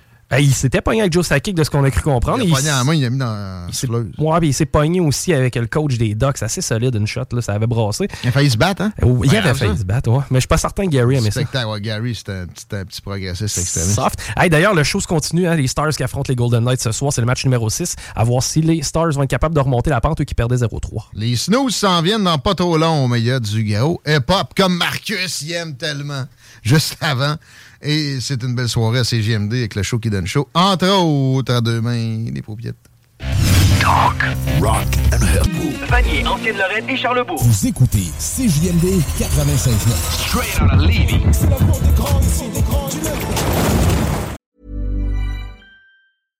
Hello, this is Danny Pellegrino, host of the Everything Iconic podcast, and I'm here to tell you all about Splash Refresher because hydration is mandatory, but boring is not. Now, I love my water, but if I don't spice it up, I'm not going to finish what I took out of the fridge. That's why I love my Splash Refresher, which is flavorful, delicious, bright, hydrating, and zero calories. The wild berry flavor is my fave. No, wait, is the pineapple mango flavor my fave? You know what? All five craveable Splash Refresher flavors are my fave because they're so delicious. So get hydrated and enjoy it with Splash Refresher.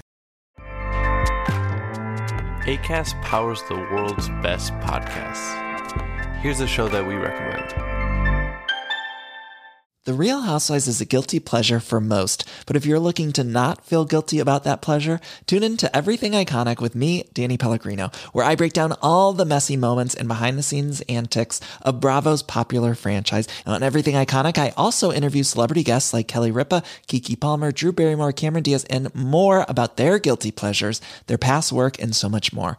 So if you're pop culture obsessed and find yourself watching way too much reality TV like me, tune in to Everything Iconic with Danny Pellegrino wherever you listen to podcasts. ACAST helps creators launch, grow, and monetize their podcasts everywhere. ACAST.com.